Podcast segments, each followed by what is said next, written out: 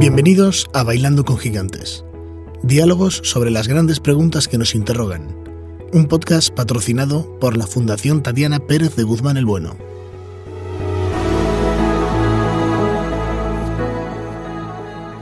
Gracias de corazón a todos vosotros. Eh, ciertamente este es un encuentro de gigantes o de valientes porque aquí hace un frío que pela. ¿eh? Y, hay que tener unos cojonazos tremendos para estar aquí a cuerpo gentil. A pesar de mis muchos kilos noto el frío, así que no me puedo imaginar rayo, tiene que estar el hombre y, y nuestro querido moderador tiritando, hace un frío que pela. Eh,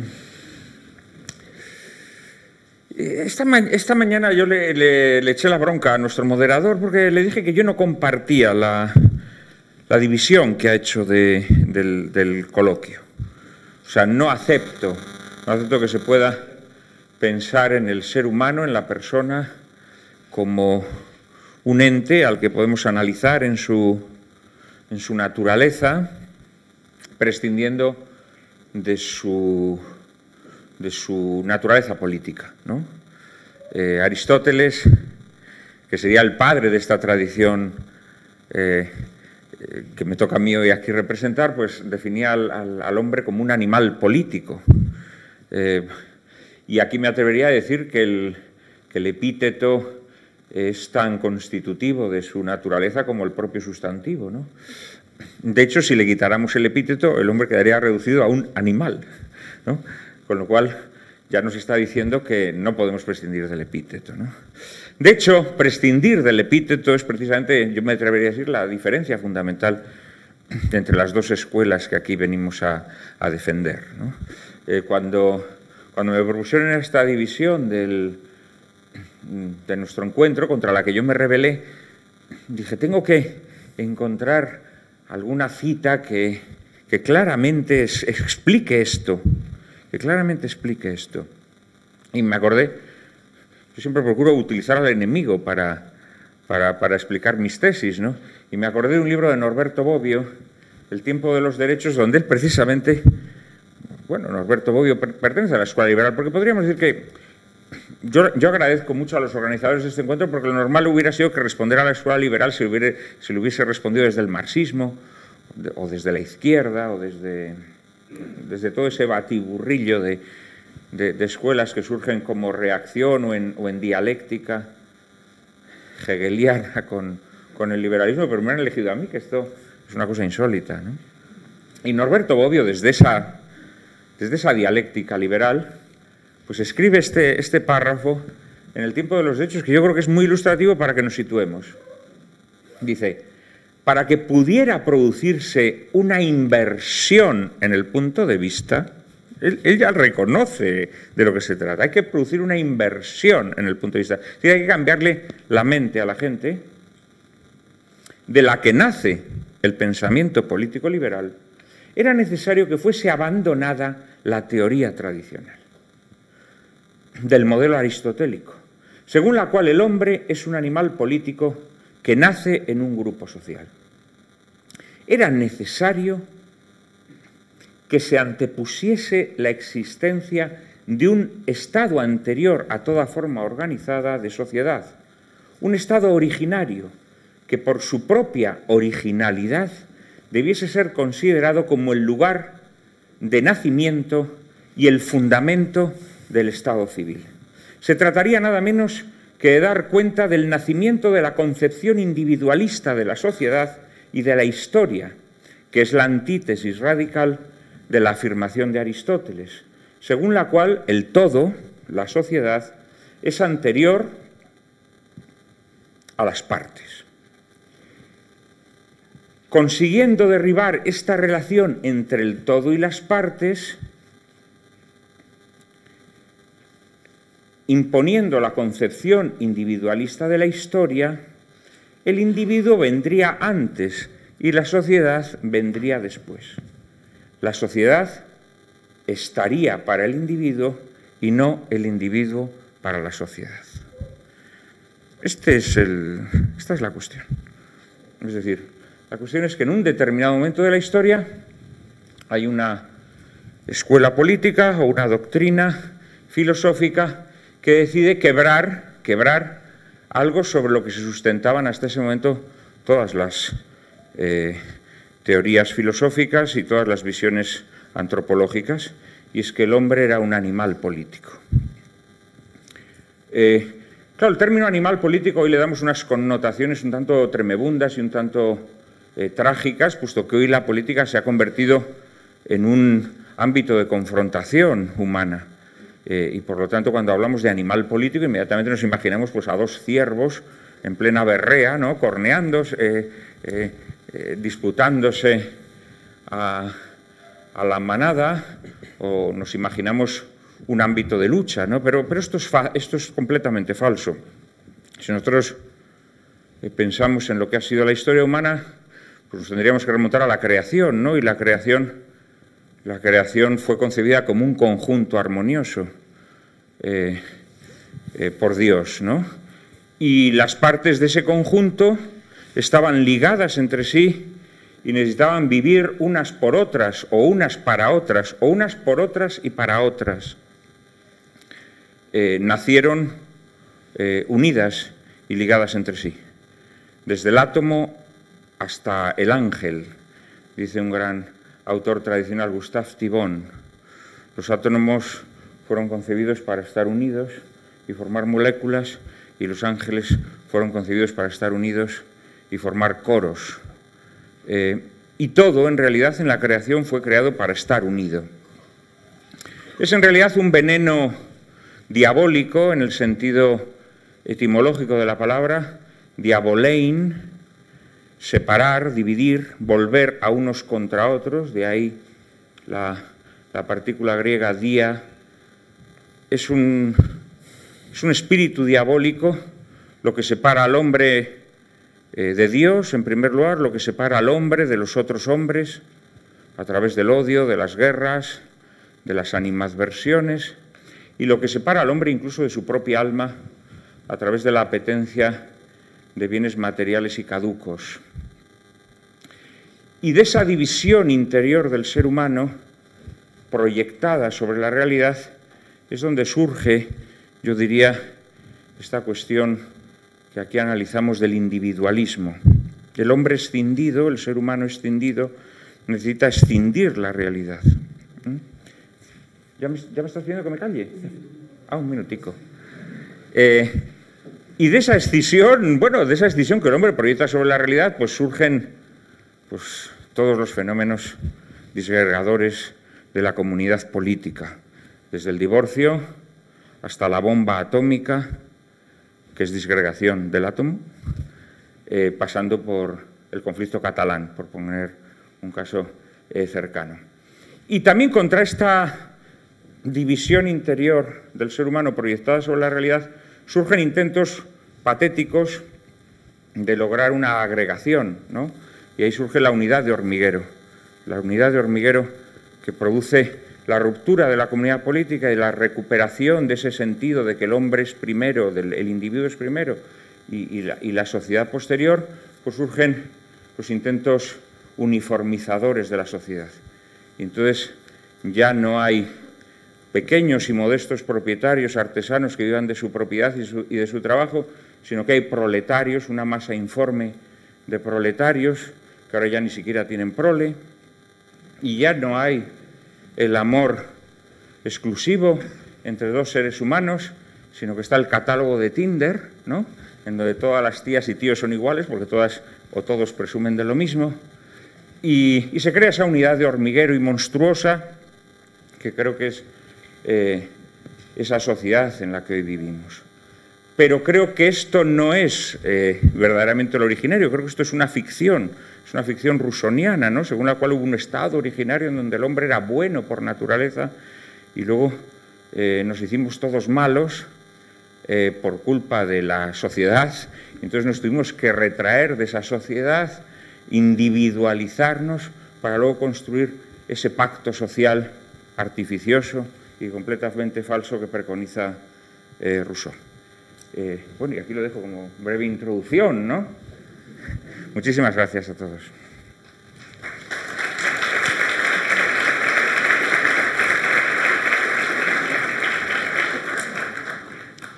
Bueno, pues en primer lugar, muchas gracias por, la invitación a este acto, muchas gracias a la Fundación, muchas gracias a, la Escuela de Arquitectura y muchas gracias a, todo el público por asistir a esta conversación, a este diálogo.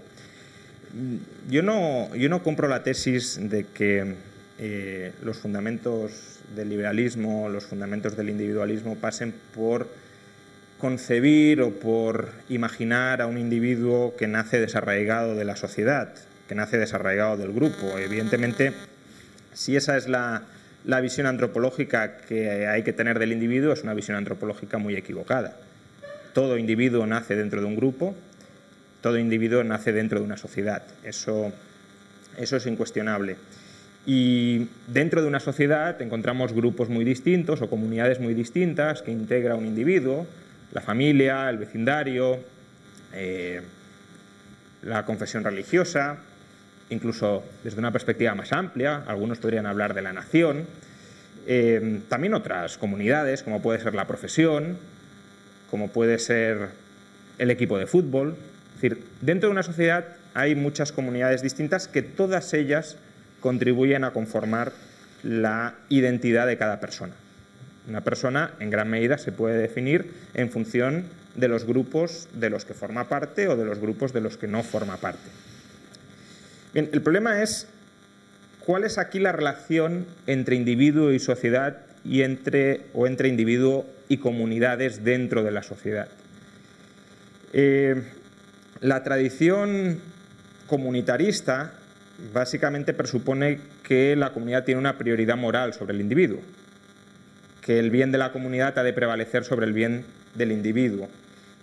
Incluso que hay un bien común, un bien compartido por todos los individuos, que es hacia lo que tiene que aspirar rectamente cada individuo.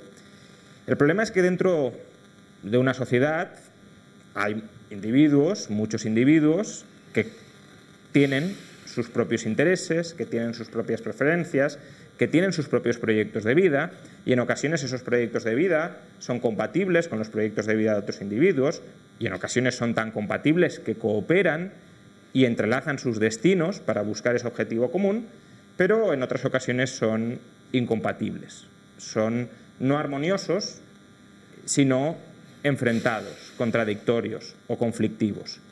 Es verdad, podemos decir que el mundo surge como una unidad, pero en la unidad del mundo pues puede haber, por ejemplo, parasitismo. El parásito parasita al huésped. Están unidos, pero no tienen el mismo objetivo. Si tuvieran el mismo objetivo, habría una relación de simbiosis entre ambos. Y por tanto, como puede existir un conflicto, una tensión, una contradicción entre, entre individuos, la cuestión es qué proyectos, qué planes qué preferencias, qué intereses tienen prioridad sobre otros. Y aquí lo que dice el liberalismo es que ninguno ha de tener prioridad sobre ningún otro, que todo el mundo tiene la obligación de respetar el proyecto de vida de otras personas. Y eso es justamente el fundamento de la libertad.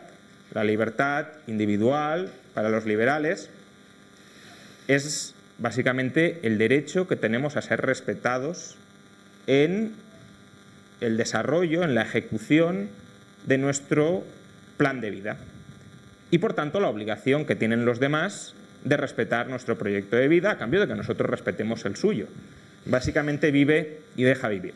Esa es, ese es el núcleo de la filosofía política liberal. Y digo filosofía política porque desde esa concepción de la política como conjunto de, de normas que estructuran la coexistencia o la convivencia dentro de una sociedad, el liberalismo claro que cree en la política.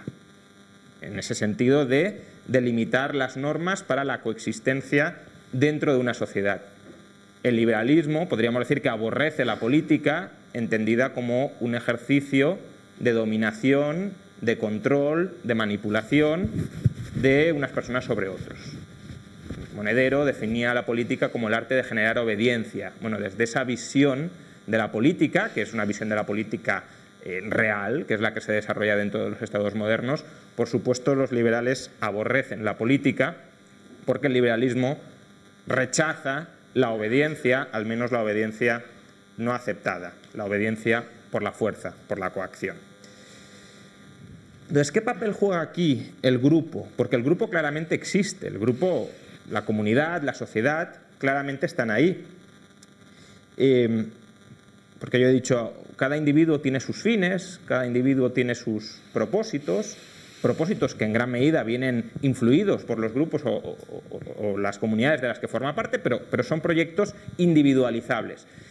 Y ahí la tradición comunitarista lo que esencialmente responde es, como os he dicho antes, que los grupos o la comunidad tiene prioridad sobre el individuo y que por tanto hay algo que es el bien común, que es al que todos los individuos deben someterse o deben tratar de, de perseguir.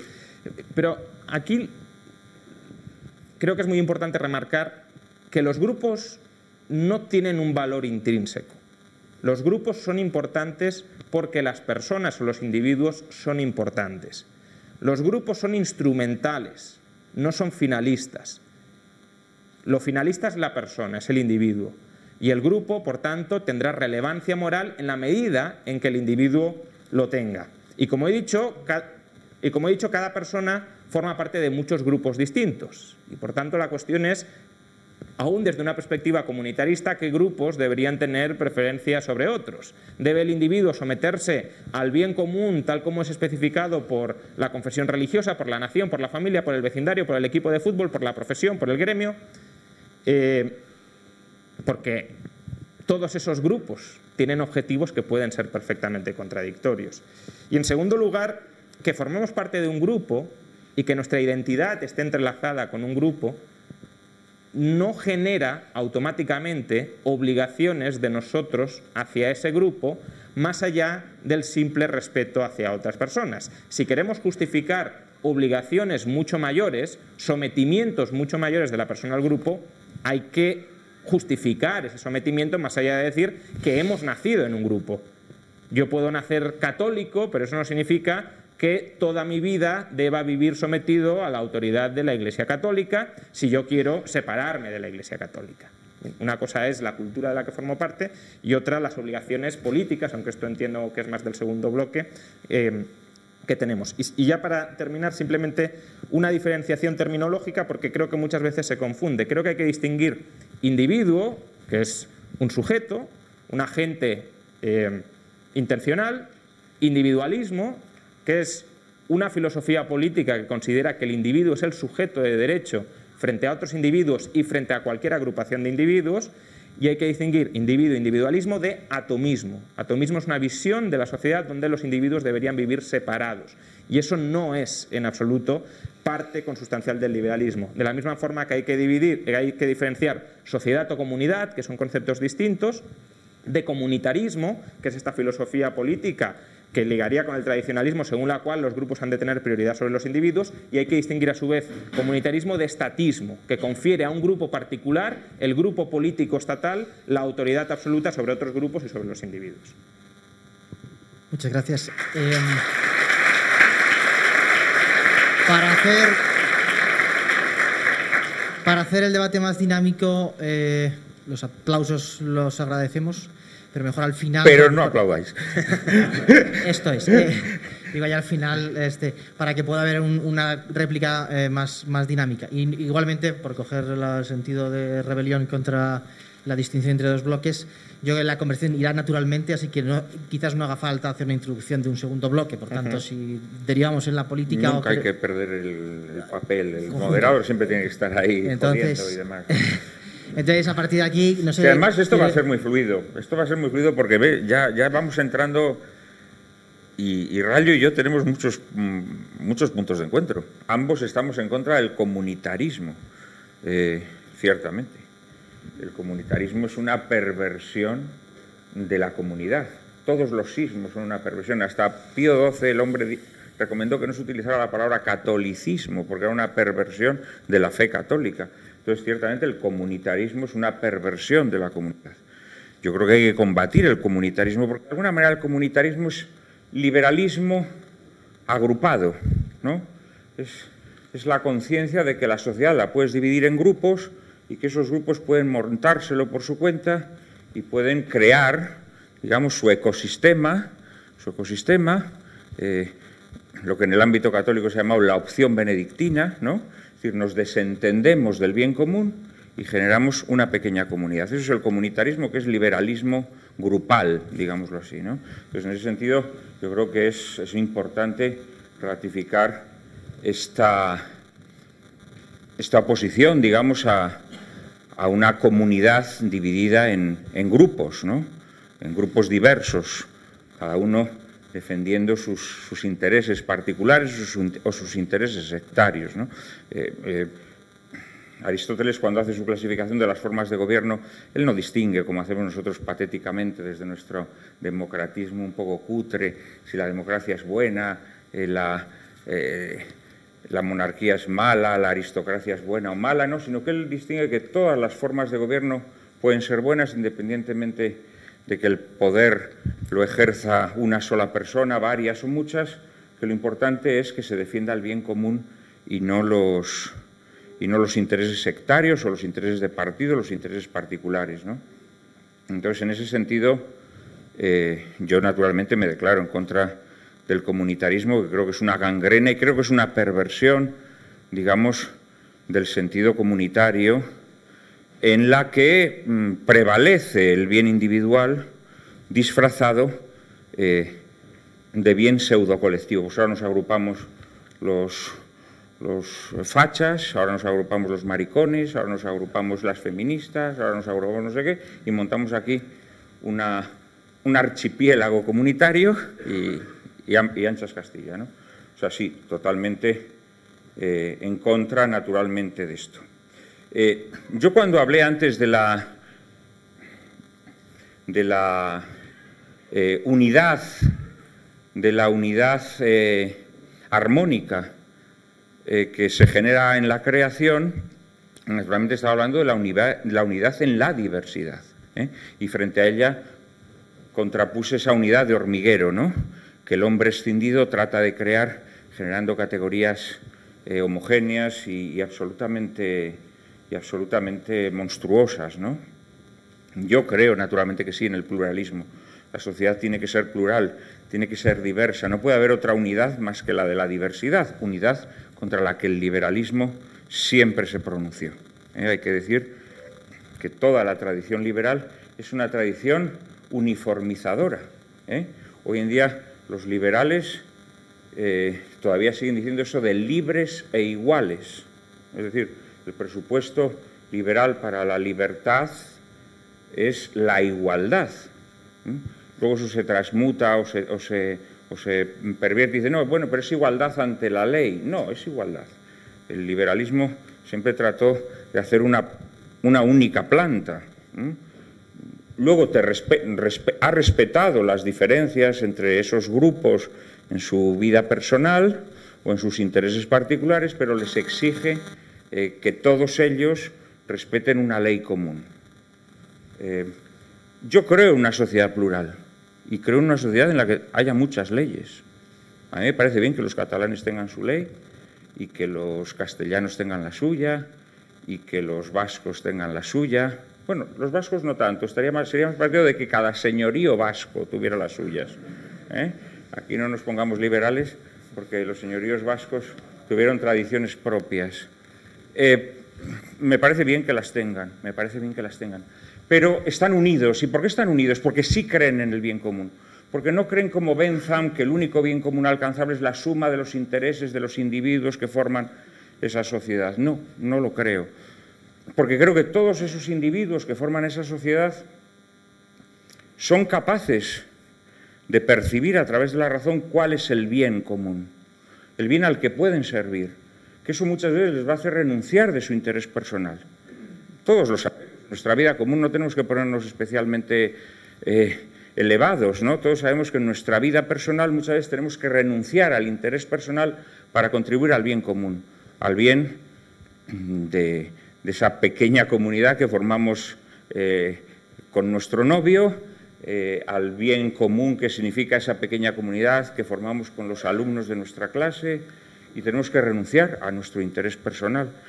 Eh, y sabemos además cuál es ese bien común porque eh, tenemos una conciencia, tenemos una conciencia de lo que significa el bien para el prójimo y el bien que el prójimo puede compartir con nosotros. Entonces somos capaces de renunciar a parte de lo que nos gustaría tener. Podemos renunciar a nuestro egoísmo, a nuestro egoísmo. Eh, el orden económico liberal nos propone que la suma de egoísmos generan, mediante la mano invisible, ese estado perfecto en el que todos somos eh, felices. No, yo creo que realmente ese estado se genera a través de la renuncia de nuestro egoísmo y de la capacidad generosa de aceptar que nuestro bien solamente es bien verdadero a través del bien de nuestro, de nuestro vecino. En este sentido, en este sentido, a mí me gustaría, eh, Rayo ha dicho, y creo que esto también es algo que nos une, que el liberalismo no es eh, eh, no, postula, por supuesto, que, no exista una sociedad y que por lo tanto no puede existir un orden político, una comunidad política y que por lo tanto no pueda existir eh, una ley que vertebre la convivencia. Y en este sentido, por eso son tradiciones políticas de las que estamos hablando aquí. Eh, sin embargo, yo creo que la, tradición política, la eh, la forma política, la forma política más perfecta sería la que aunase el máximo de autoridad y el máximo de libertad. Es decir, yo no creo que el problema esté en que haya una máxima autoridad, ni el problema está en la obediencia en sí misma, porque la obediencia en realidad es la adhesión a algo en lo que crees. La, obediencia verdadera es adhesión a algo en lo que crees, algo con lo que identificas, algo que consideras eh, que es bueno para ti, que es bueno para tus semejantes y algo en lo que quieres contribuir. Yo no creo que el problema esté en, la obediencia. Eh, en ese sentido, una autoridad justa eh, puede ser extraordinariamente intensa porque lo único que va a hacer es corroborar, corroborar tu propia naturaleza, es decir, aquello a lo que tú quieres adherirte. Entonces yo sí creo en una, forma política que aúne el máximo de autoridad y el máximo de libertad. Creo, sin embargo, que el liberalismo lo que postula para, para permitir eh, la forma política que ampara es el mínimo de autoridad y a la postre también, de alguna manera, el mínimo de libertad. Vendiendo la máxima libertad en realidad es que las sociedades liberales, que son las sociedades en las que vivimos, en este sentido, eh, yo creo que es mucho más fácil entender eh, la sociedad que postula un liberal que la sociedad que postula un tradicional, porque la sociedad que postula un liberal es la sociedad en la que vivimos. Es la sociedad en la que vivimos. Y al final, el liberalismo, más allá de sus proclamas, puesto que ha conseguido realizarse a lo largo de estos dos siglos, nos ha conducido a la situación presente. ¿Y la situación presente cuál es? La situación presente es que el mínimo de autoridad ha conducido eh, a la anarquía, pero el mínimo de libertad nos ha conducido a la tiranía. La realidad es que hoy vivimos en sociedades en donde la tiranía y la anarquía han creado una especie de entente o de amalgama que se retroalimenta. Esto es lo que yo percibo hoy en nuestra sociedad. Nuestra sociedad es una sociedad más anárquica que ninguna otra, en el sentido en que el pluralismo al que yo aludía ha dejado de existir y el pluralismo hoy eh, a lo que afecta son a, los fundamentos más hondos de la convivencia.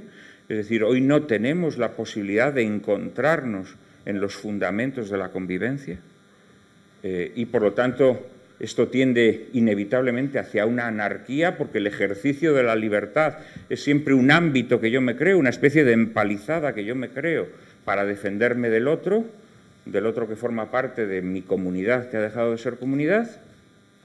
Y al mismo tiempo, y al mismo tiempo, lo que está ocurriendo efectivamente es que lo, bueno, lo estamos palpando, ¿no? Nunca el ejercicio del poder ha sido tan tiránico como tenemos hoy. Entonces, eh, yo creo que esta es la paradoja del liberalismo, ¿no?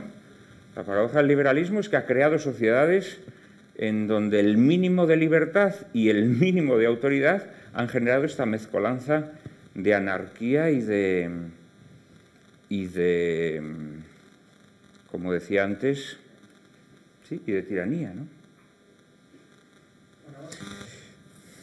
Bueno, eh, yo tengo eh, cierta coincidencia en que algunos de los valores que estructuran las sociedades actuales son valores liberales, en el sentido de que el sujeto de derecho es el individuo, o al menos formalmente se reconoce que el sujeto de derecho es el individuo, pero no diría que vivimos en sociedades eh, liberales en la medida en que hay una autoridad monopolística última, que es el soberano, que es el Estado, y que tiene todo el poder para decidir dentro del territorio qué se hace o qué no se hace.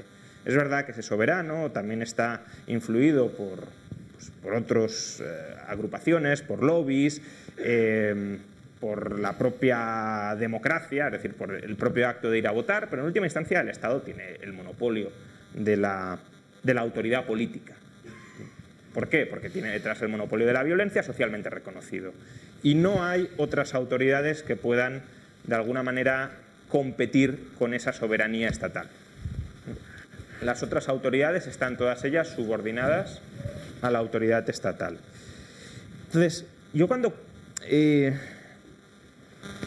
has dicho que la tradición liberal es una tradición que, que busca uniformizar porque busca una igualdad ante la ley común y por tanto busca cargarse la diversidad normativa. Yo diría que el liberalismo busca los fundamentos minimalistas de la coexistencia pacífica entre leyes potencialmente muy diversas, entre conjuntos normativos potencialmente muy diversos, pero que tienen que coexistir. Es decir, si hay una ley para determinados señoríos vascos, si hay una ley para los catalanes, si hay una ley para los castellanos, ¿cómo se relacionan entre esas leyes entre sí? Pues tendrá que haber unos fundamentos mínimos que permitan la coexistencia pacífica entre ellas. Y esos, esos eh, fundamentos mínimos son los que trata de eh, descubrir y los que trata de defender el liberalismo. Fundamentos mínimos que se asientan sobre la libertad personal, sobre la propiedad privada y sobre la voluntariedad contractual. Y aquí quiero ligarlo con lo que Juan Manuel ha llamado obediencia. Ha dicho, la obediencia no es mala, porque obediencia es someterte o adherirte a aquello en lo que crees. Claro, si definimos así la obediencia, claro que no es mala. Es decir, sumarte voluntariamente a un proyecto compartido eh, pues es, consustancial al ser humano y es en parte lo que nos eh, realiza como seres humanos. Yo lo que estoy criticando, o lo que los liberales criticamos, no es la obediencia basada en la adhesión voluntaria a una comunidad, es la obediencia debida basada en la adhesión coactiva a una comunidad, es decir, justamente la ausencia de voluntariedad que surge en nuestras sociedades a través de la imposición política de estados a los que no nos hemos adherido voluntariamente. Eh, entonces, cuando, por ejemplo, se habla de la ley de los señoríos vascos, la ley de los eh, catalanes, la ley de los castellanos, y se pretende que dentro de esa ley o de esa comunidad, de ese ámbito comunitario, existe un bien común. La cuestión es, ¿todas las personas dentro de esos grupos se han adherido voluntariamente a esos grupos? Bueno, podemos decir, han nacido en ellos. Yo, yo he nacido en mi familia y nadie me ha preguntado si quería que esta fuera mi familia o que no lo fuera. Es un hecho. Bien, estamos de acuerdo.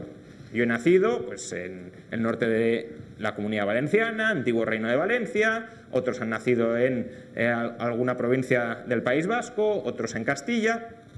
La cuestión puede ser que eso es un hecho, pero por el hecho de haber nacido ahí, tenemos obligación de obedecer, aun cuando no nos adhiramos voluntariamente a esas comunidades, porque de la misma manera que yo he nacido en mi familia, pero llegada a una determinada edad de madurez personal me puedo emancipar de la familia y no quedo sometido a obligaciones desde luego muy estrictas a la autoridad paternal, justamente la emancipación.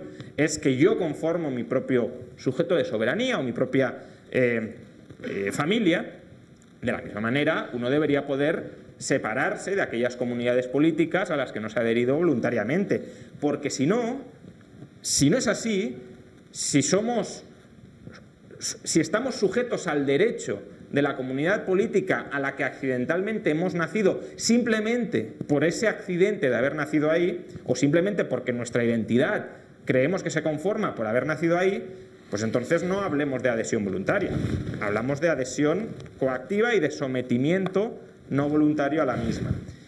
Y claro, eso podría tener cierto sentido si efectivamente hay un bien común que podemos definir con bastante claridad y al que eh, debemos plegarnos aunque no estemos de acuerdo con él. Y yo, sinceramente, el único concepto de bien común que puede ser verdaderamente general, inclusivo para todas las personas, es un bien común que consista en respetar a la otra persona, en respetar el proyecto de vida de la otra persona, en no convertir a la otra persona en mi súbdito en contra de su voluntad. Porque si intentamos ir mucho más allá, intentamos definir bienes compartidos que sean mucho más específicos, en el fondo muy probablemente con lo que nos encontremos no sea con un bien común, en el sentido de un bien que comparten todas las personas de ese grupo, sino en bienes particulares de algunos individuos, de algunos miembros de ese grupo, que se elevan a la categoría de bienes generales o de bienes comunes, justamente para obligar a que determinados individuos que no están de acuerdo, que no concuerdan con esa definición de bien común, se sometan, se adhieran coactivamente a los intereses de otros que han convertido en bienes eh, generales o en bienes comunes. Y si no somos capaces de especificar mucho qué es el bien común y por qué debemos someternos a ese bien común, eh, pues apelar a él más allá de como un respeto a, los principios jurídicos mínimos que permiten la coexistencia pacífica, creo que no nos lleva mucho más allá. Sí, yo quisiera por, centrar, porque creo que es evidente que eh, la conversión está confluyendo hacia que hay una cuestión central que es el bien común. Si existe un bien común eh, que vaya más allá de mi, de mi propia voluntad o del respeto a los proyectos de los otros, o si bien el bien común es eh, la suma de intereses, una suerte de armonía de intereses que se pudiera conseguir. Entonces creo que quizás esta sea la cuestión. ¿Hay un bien común que esté por encima eh, del interés? ¿El bien común es dialéctica con el individuo? ¿Es o bien común o individuo? Yo quizás creo que este es el punto central del debate, el bien común. Bueno, vamos a ver, es el, punto central del debate en el sentido en que es causa final de la comunidad política desde el punto de vista de la doctrina tradicional, pero bueno, vamos a ver, para llegar al bien común o para entender el bien común, primero hay que, hay que entender el concepto de libertad, que es un concepto que yo creo que también a Rayo y a mí nos separa, hay que entender el concepto de soberanía, que a pesar de que Rayo ha dicho que el liberalismo no reconoce un soberano, pero fundamentalmente el liberalismo es el reconocimiento de la soberanía. Es decir, es uno de los conceptos medulares del pensamiento liberal. ¿no? Es un concepto totalmente ajeno al pensamiento tradicional, en el sentido que el, pensamiento tradicional solo reconoce la soberanía de Dios. Y en todo caso, la soberanía de Dios se encarna políticamente a través del pueblo y del reconocimiento de un soberano, pero, pero el concepto de soberanía soberanía nacional, soberanía popular, son conceptos liberales. O sea que yo creo que sí, sí, el, liberalismo y muy específicamente el liberalismo rusoniano eh, crea la voluntad general y la voluntad general es soberana y se impone sobre el pueblo y además eh, digamos que Rousseau dice que a la gente hay que enseñarle a ser libre, la gente tiene que aprender a ser libre. Esto es un, es un concepto que, es fundamental o fundacional del liberalismo y yo creo que todas las tradiciones liberales reconocen el concepto de soberanía. Eh, el concepto de soberanía es una, es una línea medular. ¿no? Del mismo modo que, que, está la cuestión de la libertad, ¿no? que yo también creo que es, una, que es importante y que tiene que ver con este, con este tema de la, eh, de la obediencia, ¿no? que, que él discutía también en el sentido en que, consideraba que no se puede hablar de una obediencia si no hay una adhesión voluntaria. Eh, y también aquí se introduce un concepto que nos distinguiría, que sería el, concepto de voluntad. ¿eh?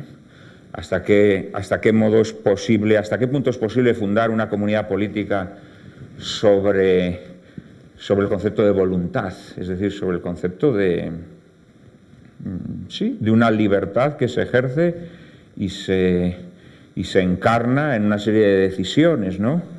y hasta qué punto nos podemos desvincular. Eh, Rayo también lo ha dicho, ¿no? Eh, nos podemos adherir de forma voluntaria a esas comunidades o, podemos libremente decidir que nos salimos de ellas. Este también sería un concepto que nos, que nos separaría, ¿no? Pero si, si nos centramos en la cuestión del bien común, en realidad la cuestión que tendríamos que hablar es si existe un bien objetivo, es decir, si podemos determinar cuál es el bien. La realidad es que si miramos la historia humana en todas las tradiciones religiosas y filosóficas, el bien común siempre se ha identificado de forma precisa. Bien es verdad que desde el punto de vista mm, católico, pero seguramente otras, otras religiones también tienen este punto de vista, se define lo que es la verdad y otras tradiciones religiosas o filosóficas, según el modo en que se aproximen a esa verdad, pues se aproximan más al bien común o no. Pero si analizamos todas las tradiciones religiosas y filosóficas, descubrimos que efectivamente todas coinciden en la definición del bien común. Eh, hay un libro en este sentido muy ilustrativo de, de C.S. Lewis, en donde él trata precisamente, él toca estas cuestiones y él toca cómo se está inaugurando una, una nueva era de manipuladores sociales que tratan de abolir al hombre borrándole de la razón la conciencia del bien. Y al final del libro hay una especie como de apéndice muy, muy instructivo, muy interesante, en donde él elabora las reglas del Tao, dice él. Em, entonces analiza en todas las tradiciones religiosas y políticas, cristianismo, el, eh, budismo, el confucianismo, el, islam, eh, el hinduismo y luego tradiciones filosóficas, eh, aristotelismo, platonismo, coge discursos de Cicerón, coge, bueno, un montón de tradiciones, ¿no? Y realmente sí, digamos que los preceptos de esas tradiciones o las elaboraciones que esas tradiciones hacen para tratar de definir el bien común son los mismos son los mismos. Esto está ahí presente. Eh, en realidad yo creo que es el liberalismo lo que eh, destruye esta, esta conciencia de que sí existe un bien común, de que sí existe un bien, un bien objetivo que se puede determinar, eh, que naturalmente presupone la existencia de un orden moral correlativo y que existe y que, y que, y que, y que exige, digámoslo así, la conciencia de un orden del ser. Yo creo que el problema para determinar el bien común empieza a surgir con Descartes. Empieza a surgir con Descartes, que es el que antepone la conciencia del yo a la conciencia del bien.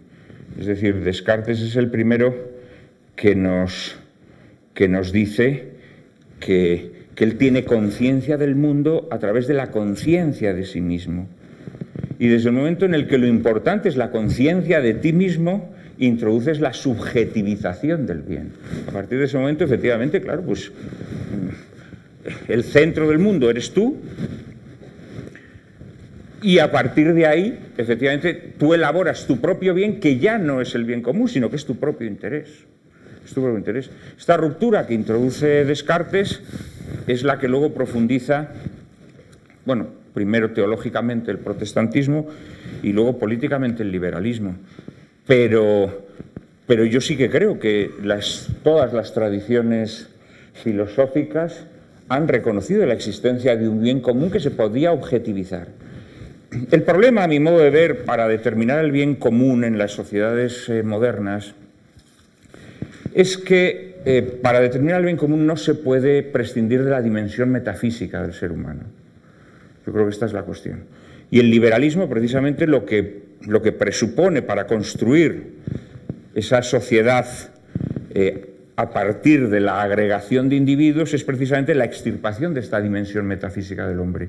O, en todo caso, la reclusión de esa dimensión metafísica en un, en un desván o en un, en un apartamento, en una casilla que no intervenga, digamos, en la vida de la polis. Esto yo creo que es el, el elemento fundamental que hace que las sociedades liberales, que yo sí que creo que vivimos en sociedades liberales, pasa que yo creo que esas sociedades liberales, por supuesto, no son las sociedades liberales que concibieron los, los padres del liberalismo eh, a finales del 18 o a principios del 19, sino que son sociedades que han degenerado por la, por la inercia inevitable ¿no? de las premisas que las fundamentan. Pero mm, el liberalismo siempre consideró que bien, no se, podía, no se podía prescindir de la dimensión metafísica del ser humano, no se podía, no se podía prescindir de sus eh, convicciones religiosas, no se podía prescindir de su anhelo de trascendencia, de acuerdo, pero había que apartarlo de, de la plaza pública. Desde ese momento yo creo que estás disolviendo los fundamentos de la polis y estás convirtiendo el pluralismo natural, es decir, las las diferencias que todas las personas tenemos, eh, que son tan gozosas para que, para que podamos convivir eh, personas distintas, estás convirtiendo en un pluralismo que afecta a los fundamentos de la convivencia y que por tanto rompe la, rompe la posibilidad de convivencia. En ese sentido, Rayo preguntabas, ya, pero yo cómo consigo, si los señoríos vascos y los catalanes y los gallegos y los valencianos y los castellanos tienen leyes distintas, yo cómo consigo eh, que haya una auténtica comunidad. Eso se lograba porque a todas esas personas que tenían leyes diferentes los unía el, elemento metafísico. Eh, cuando eso te lo cargas, cuando eso lo apartas, la sociedad inevitablemente se rompe, se disgrega.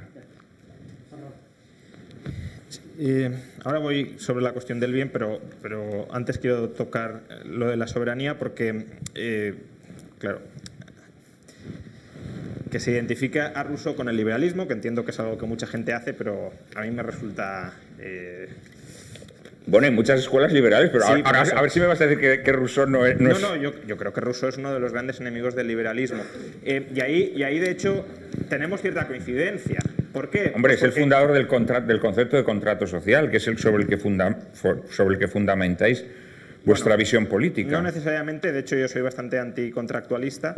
Eh, es decir, hay, tradiciones liberales basadas en el contractualismo, eso es cierto, eh, pero no diría tampoco que sea en el contractualismo eh, rusoniano, sino más bien en el jovesiano, quizá. Eh, pero la idea de soberanía nacional efectivamente es una idea que en última instancia viene de Rousseau, pero no olvidemos que Rousseau presidía, el gusto de Rousseau presidía las reuniones del club jacobino.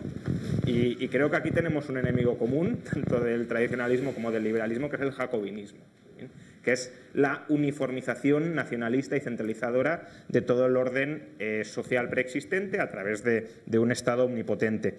Por tanto, yo diría que más bien el concepto de soberanía nacional es un concepto que viene del nacionalismo, que es verdad que los movimientos liberales, los movimientos liberales políticos se apropian porque cuando se cargan la soberanía monárquica queda un vacío de poder. Entonces, ¿a quién colocamos al frente de ese vacío de poder? Y se coloca a la nación o a la voluntad general rusoniana.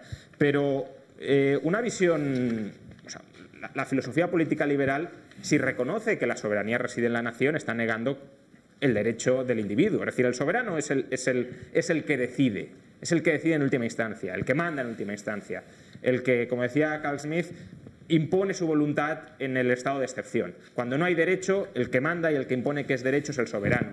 Y si el liberalismo dice que el soberano es el Estado, la democracia, la nación, está diciendo que los individuos no tienen derechos, que los individuos tienen concesiones del soberano. Y una concesión del soberano lo mismo te lo da como lo mismo te lo retira. Y eso no es un derecho. Un derecho es algo que le podemos exigir a otro en situación de igualdad, en situación de simetría. Y, por eso yo reniego del concepto de soberanía estatal. Si queremos, yo defiendo el concepto de soberanía individual, que es un juego de palabras que a lo mejor resulta chocante porque entendemos siempre la soberanía como ejerciéndola frente a otro, como poder de decisión frente a otro, pero en realidad la soberanía es poder de decisión sobre mí, sobre mi vida y sobre lo mío, es decir, sobre mi propiedad, respetando la soberanía de otros de la misma manera que un Estado hoy soberano respeta la soberanía de otros Estados. Pues si descendemos el concepto de soberanía al individuo, cada individuo es soberano sobre sí mismo, sobre su propiedad, respetando la soberanía de otros individuos, sujeto de derecho y libertad. En cuanto a, la idea de bien, eh, creo que eh, antes de nada habría que empezar definiendo qué es el bien. Porque antes de decir si el bien es objetivo o subjetivo, ¿qué entendemos por bien? Para que podamos realmente definirlo como objetivo o, subjetivo. Desde un punto de vista ético, prácticamente el bien es algo que, que, nos gusta, que nos atrae, que consideramos positivo. Pero entonces la cuestión es positivo para quién. Positivo para mí, positivo para ti, positivo para todos. Por tanto, eh, creo que esa es una primera, una primera cuestión que hay que resolver.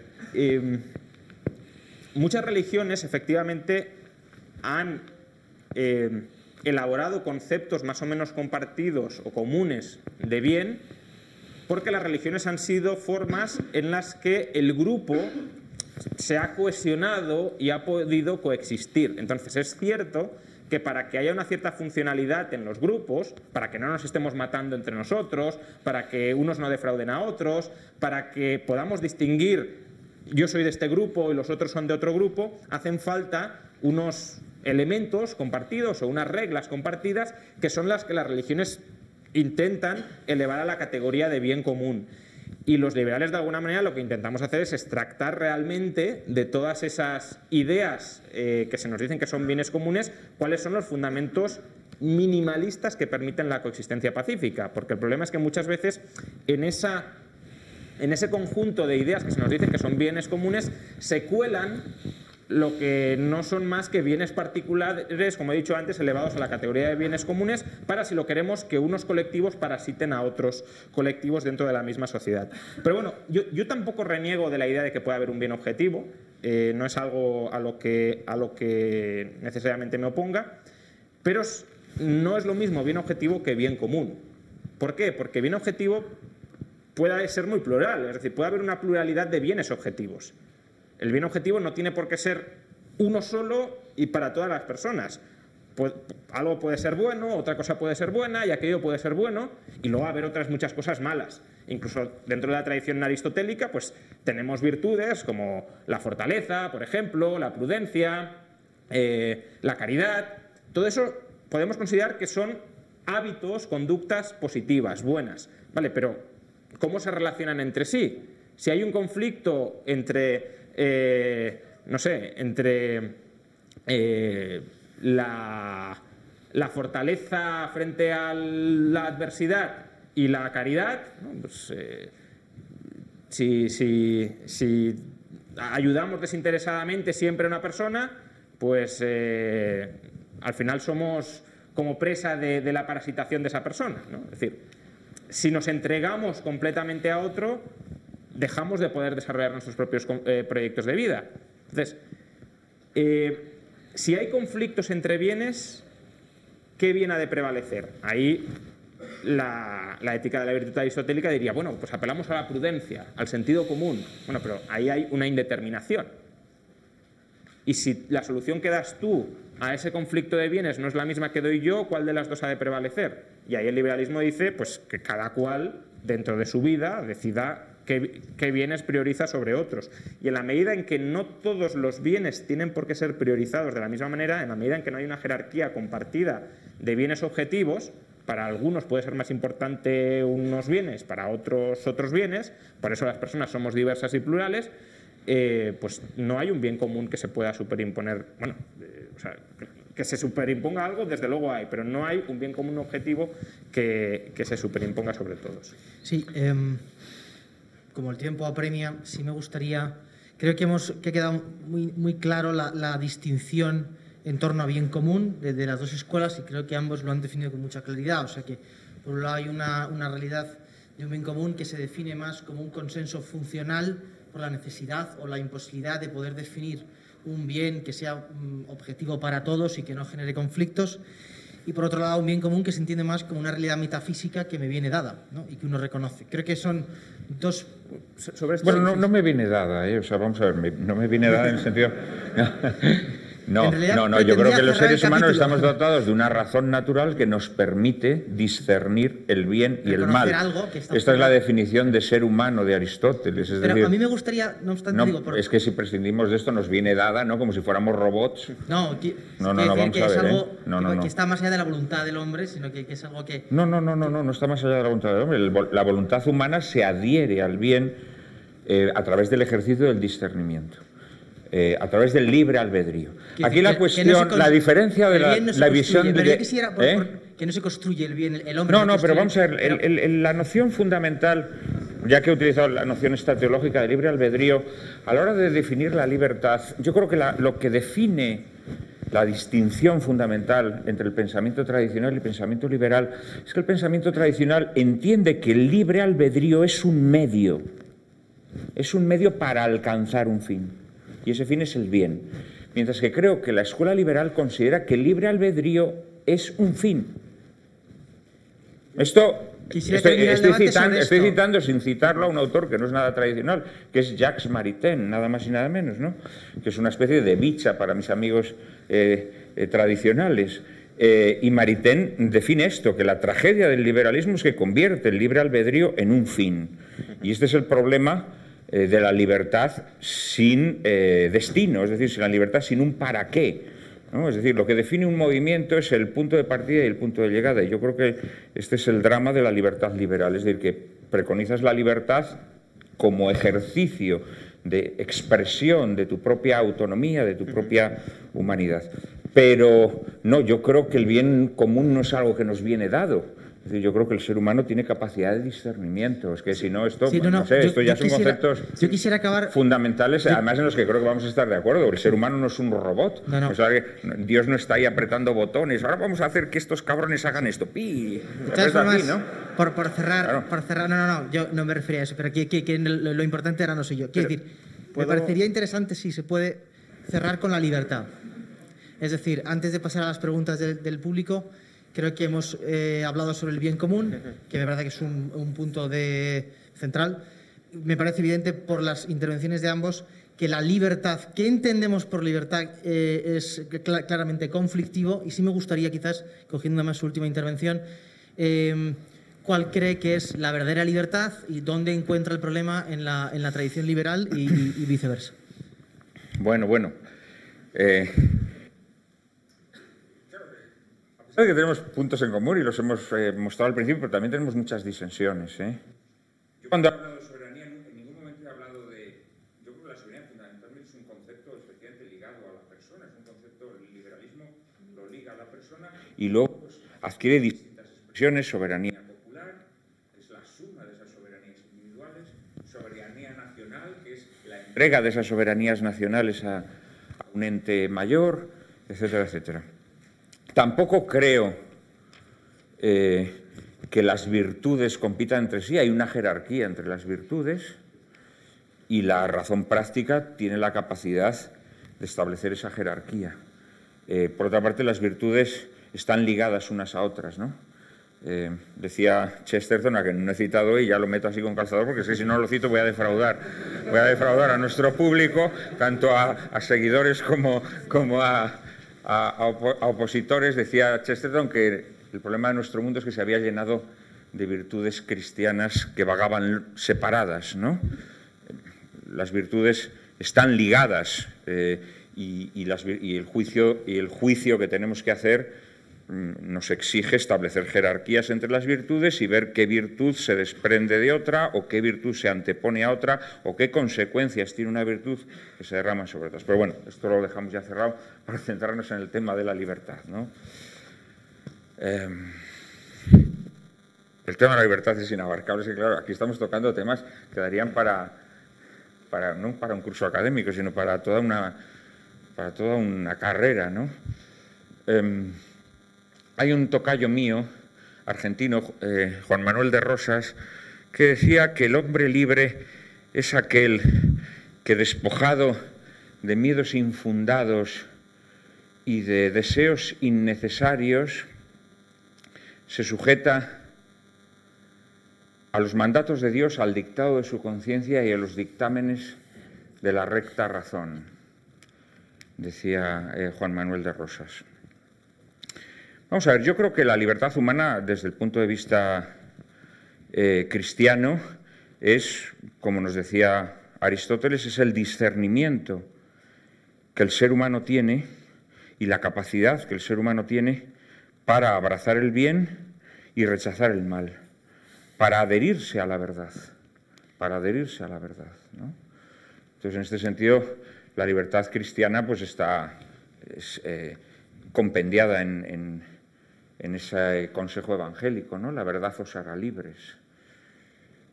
Que desde el liberalismo se refuta la libertad os hará verdaderos.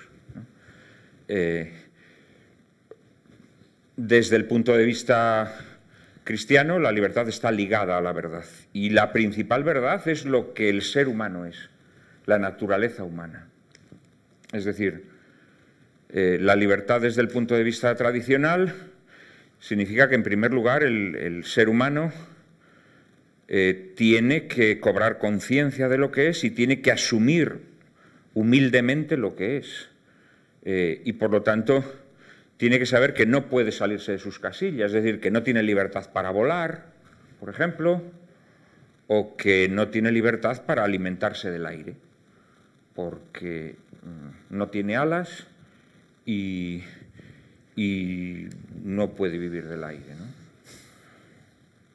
Eh, la asunción de tu propia naturaleza es lo que te permite, es decir, la aceptación del orden del ser, de lo que eres, es lo que te permite perfeccionarte. Perfeccionarte es decir, ser mejor, aspirar a ser mejor. Y desde el punto de vista tradicional, eso se logra en comunidad. Eso no lo puedes lograr solo, porque cuando tratas de lograrlo solo, lo único que haces es crear en torno a ti ese ámbito, ese ámbito, eh, esa, empalizada, ¿no? Que te permite desenvolverte, que te permite hacer cabriolas, pegar saltitos para pensar que vuelas, ¿no?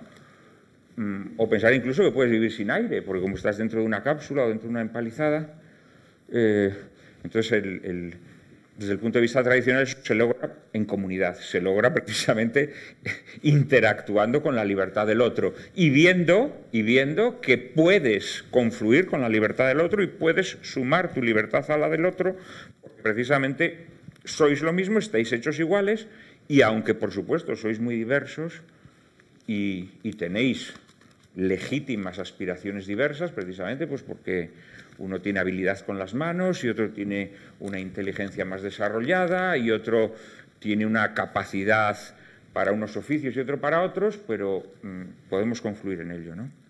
Yo creo que en realidad lo más importante a la hora de, establecer la cuestión de la, libertad, la, diferencia que creo yo que el pensamiento tradicional tiene en su, noción de la libertad frente al, al pensamiento liberal, es precisamente que para el pensamiento mm, tradicional, la libertad en sí misma no es un, no es un logro, em, sino que la libertad necesita un, como decía antes, un para qué. Entonces, por ejemplo, cuando mm, en el pensamiento liberal se habla de libertad de expresión, eh, pues el tradicional siempre va a decir, bueno, en primer lugar, para que haya libertad de expresión tiene que haber expresión. ¿No? Tiene que haber expresión. ¿Y la expresión qué significa?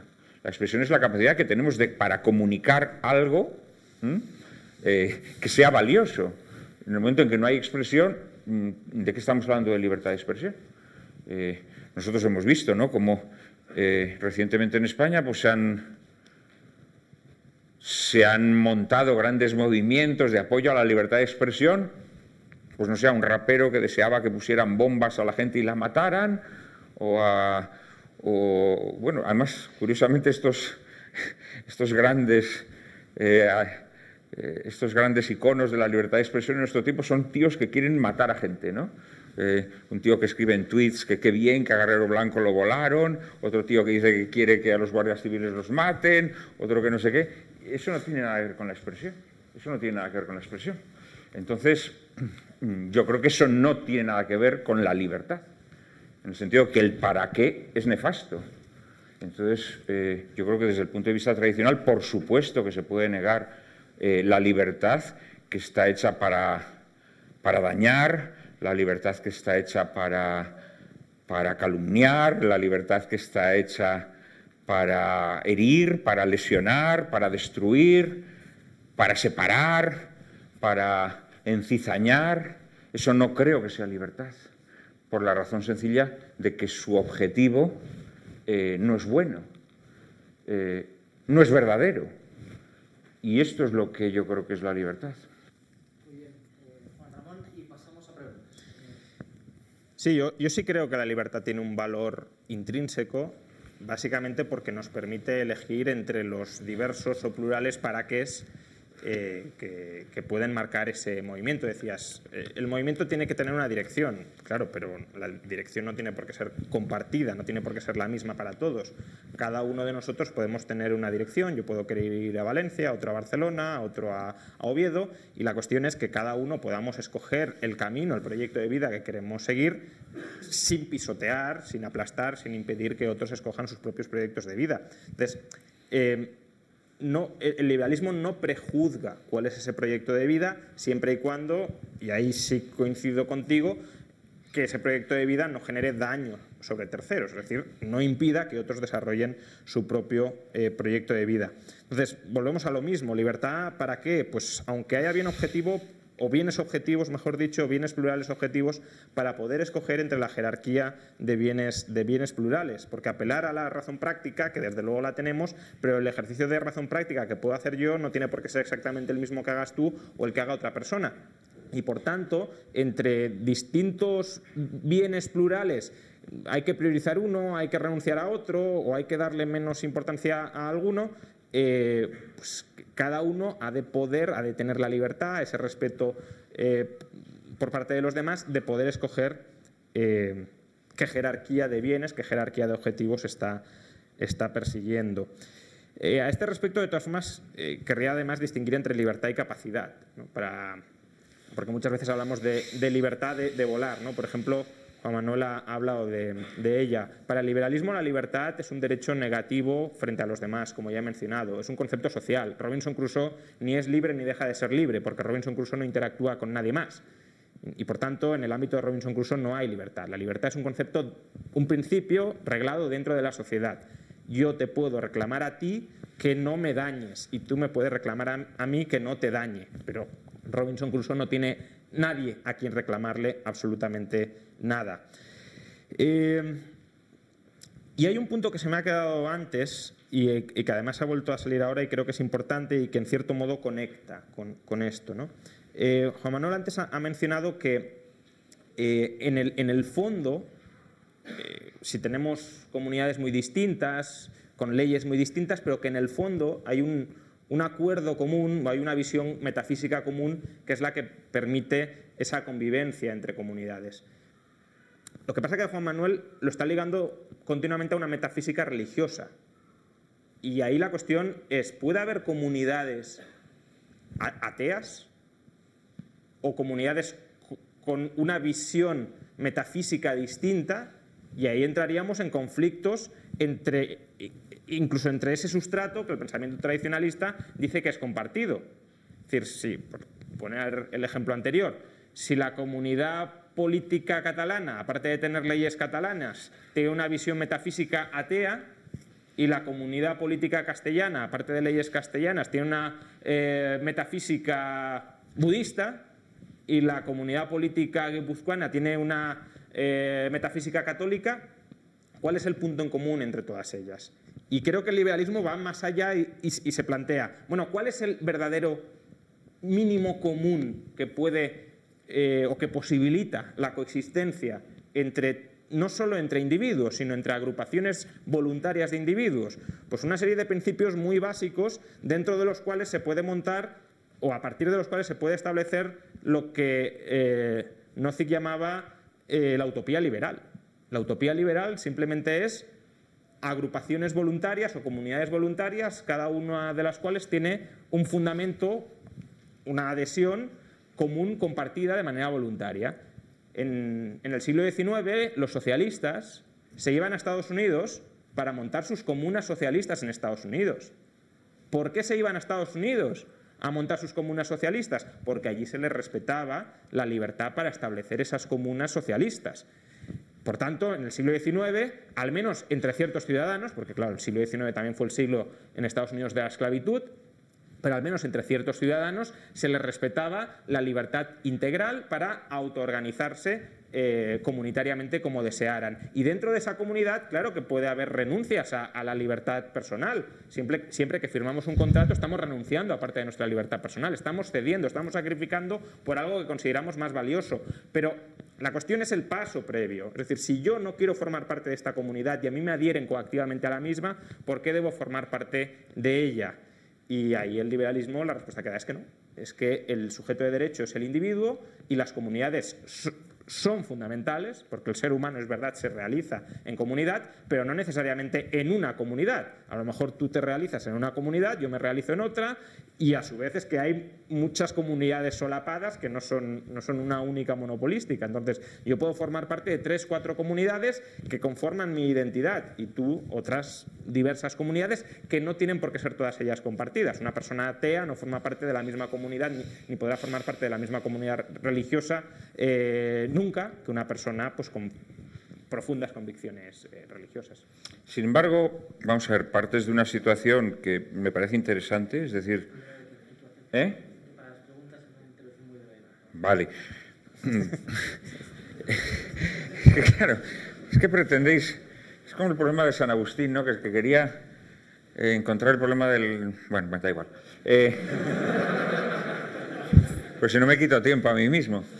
Pero claro, dices, ¿podría darse el caso que una sociedad atea pudiera encontrar esa, esa, digamos, comunión, esa comunión a través de una metafísica que no fuera religiosa? Sí, sí podría ocurrir, sí podría ocurrir, porque la razón natural eh, nos permite llegar a conclusiones eh, y nos permite alcanzar el bien común sin necesidad de tener una fe religiosa.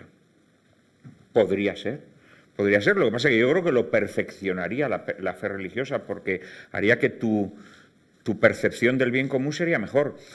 Donde ya eh, se puede utilizar como ejemplo especulativo, pero sería absurdo, es decir, no, pero es que en Guipúzcoa son budistas. No, no son budistas, eran católicos y dejaron de serlo. ¿Y por qué dejaron de serlo? Por el liberalismo. claro, o sea, no, no, en Cataluña no eran, eh, no eran islamistas y de repente pasaron a ser ateos, no. Mm, eran católicos y dejaron de serlo porque el liberalismo eh, destruyó esa, esa comunidad. religiosa. El liberalismo no, es, incompatible con la existencia de comunidades bien. libremente bueno, adheridas. Mm, es, es, incompatible con la expresión eh, comunitaria de la fe. Estatal. ¿Eh? Estatal de la fe. No, estatal no, estatal no, no, no, porque el liberalismo, vamos a ver, oye, mm, es que parece como que el Estado es una creación, ¿de quién es la, de quién, de quién es la creación del liberalismo? del, Estado. El Estado moderno es una creación, en primer lugar, de, de unos principios que dan lugar al Estado liberal, y el Estado liberal, naturalmente, que se aprovecha del Estado desde, su nacimiento. En, Estados Unidos no había perfecta libertad de culto y perfecta expresión comunitaria de la fe religiosa. No, no común. Había comunitarista, ha saludado antes al comunitarismo, ¿no? Estados Unidos se forja como una sociedad hecha de grupúsculos, es decir, una sociedad que aplica el liberalismo no en términos individuales, sino en términos eh, grupales, ¿no? Pero, o sea, vamos a ver, yo, yo, el problema que veo a estas sociedades es que estas sociedades, la libertad negativa que tú defiendes, la libertad negativa al final conduce a la anarquía, porque eso de soy libre para hacer todo aquello que quiera siempre y cuando no perjudique a mi prójimo, es que eso es falso es que al final terminas perjudicando a tu prójimo. Y si no lo quieres perjudicar, lo que haces es una coexistencia, no una auténtica convivencia. Y una coexistencia nos lleva a una anticomunidad y nos lleva al final a sociedades insostenibles, que son las sociedades en las que vivimos. 30 segundos para Juan Ramón y, no preguntas. no, convivimos con absolutamente todo el mundo. Es decir, convivimos con algunas personas y coexistimos con otras. Y por tanto, tenemos que escoger eh, con quienes convivimos y con quienes coexistimos. Pero es una disociedad al final. Eso es una disociedad. Es, es decir, es una comunidad por consentimiento. No, pero no, ahí, sí, ahí ni siquiera hay consentimiento. O sea, te quiero decir que es que al final eh, lo, que, lo que generas es eso, es ese círculo, es ese ámbito en el que tus derechos son realmente efectivos, que es al final tu intimidad. Luego hay un ámbito intermedio en el que puedes interactuar con otras libertades y luego hay un ámbito que queda en blanco, en el que es imposible la convivencia. Sí, que... Pero, el orden internacional es así, quiero decir, ¿Eh? entre, entre comunidades siempre hay espacio en blanco. Entonces, la cuestión es que esas comunidades no vengan predefinidas, no vengan preimpuestas, sino que sean comunidades por libre adhesión, no por imposición tradicional. no, pero no hay ninguna imposición, es que no hay ninguna imposición. sí que debo cerrar, es que si, no, podemos el público... Si no me puedo separar, hay imposición. No hay ninguna imposición, o sea, es la aceptación de lo que eres. Eh, no, hay imposición. Eh, pero, bueno, venga, vamos al turno de preguntas. además lo siento porque es, es ahora cuando estaba entrando la cosa...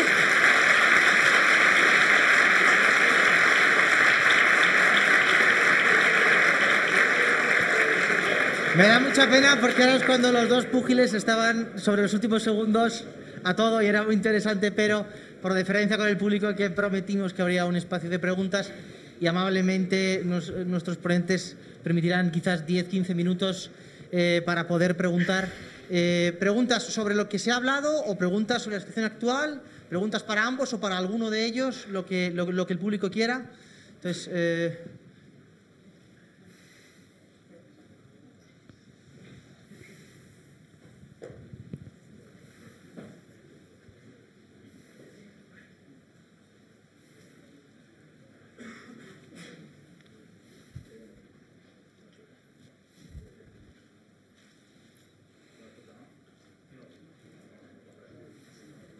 Ahora, vale.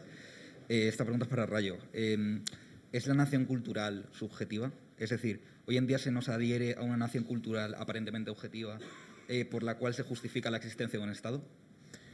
Sí, yo creo que en gran medida la nación cultural, a ver, no diría que es totalmente subjetiva, eh, pero desde luego es bastante indeterminada. Por ejemplo, ¿los valencianos son una nación cultural distinta de los catalanes o no? Pues hay opiniones para todos los gustos. Entonces, eh, si fuerzas bastante el argumento, puedes decir que son una nación cultural separada, los valencianos, y si no lo fuerzas tanto, pues lo puedes engrosar dentro de la nación cultural catalana, como hacen muchos eh, eh, catalanes y, que aspiran, de hecho, a, un Estado de los países catalanes y, de diversas culturas catalanas. Lo mismo con el ámbito vasco, podríamos decir el ámbito vasco es una unidad cultural o, en cambio, son unidades culturales separadas por provincias, por señoríos. Eh, luego, el ámbito cultural de la hispanidad, ¿es todo el mismo ámbito cultural o realmente podemos distinguir entre ámbitos culturales distintos? ¿Realmente un mexicano es hoy en día lo mismo que un español? ¿Un argentino lo mismo que un hondureño? Es decir, puede haber unas bases culturales algo comunes, pero es que, claro, si, lo llevamos a eso, pues también pues, eh, la cristiandad puede ser un ámbito cultural, ¿bien? Eh, o la humanidad podría ser un ámbito cultural, porque desde luego hay ciertas nociones, y antes lo decíamos, culturales o ciertas nociones, ideas morales que son compartidas en prácticamente todas las culturas. Si te vuelves más estricto, pues lo vas definiendo más, más, más, más, o si te vuelves más general, pues tienes ámbitos cada vez mayores. Entonces, sí, yo creo que se intenta inculcar una identidad cultural o reforzar una identidad cultural determinada, además idealizándola, como si estuviese perfectamente con sus contornos, para luego sentar las bases del sometimiento político al Estado.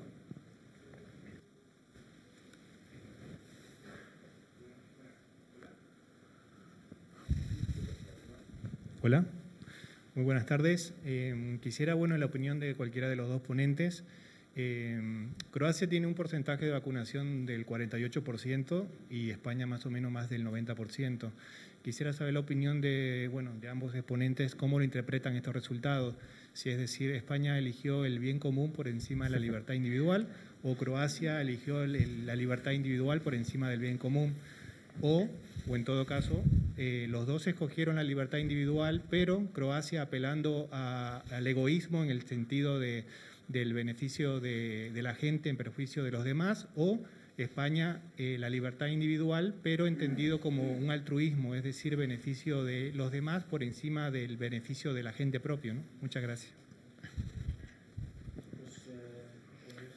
Bueno, yo creo que las vacunas no tienen nada que ver con el bien común, las vacunas tienen que ver con el bien personal, en todo caso.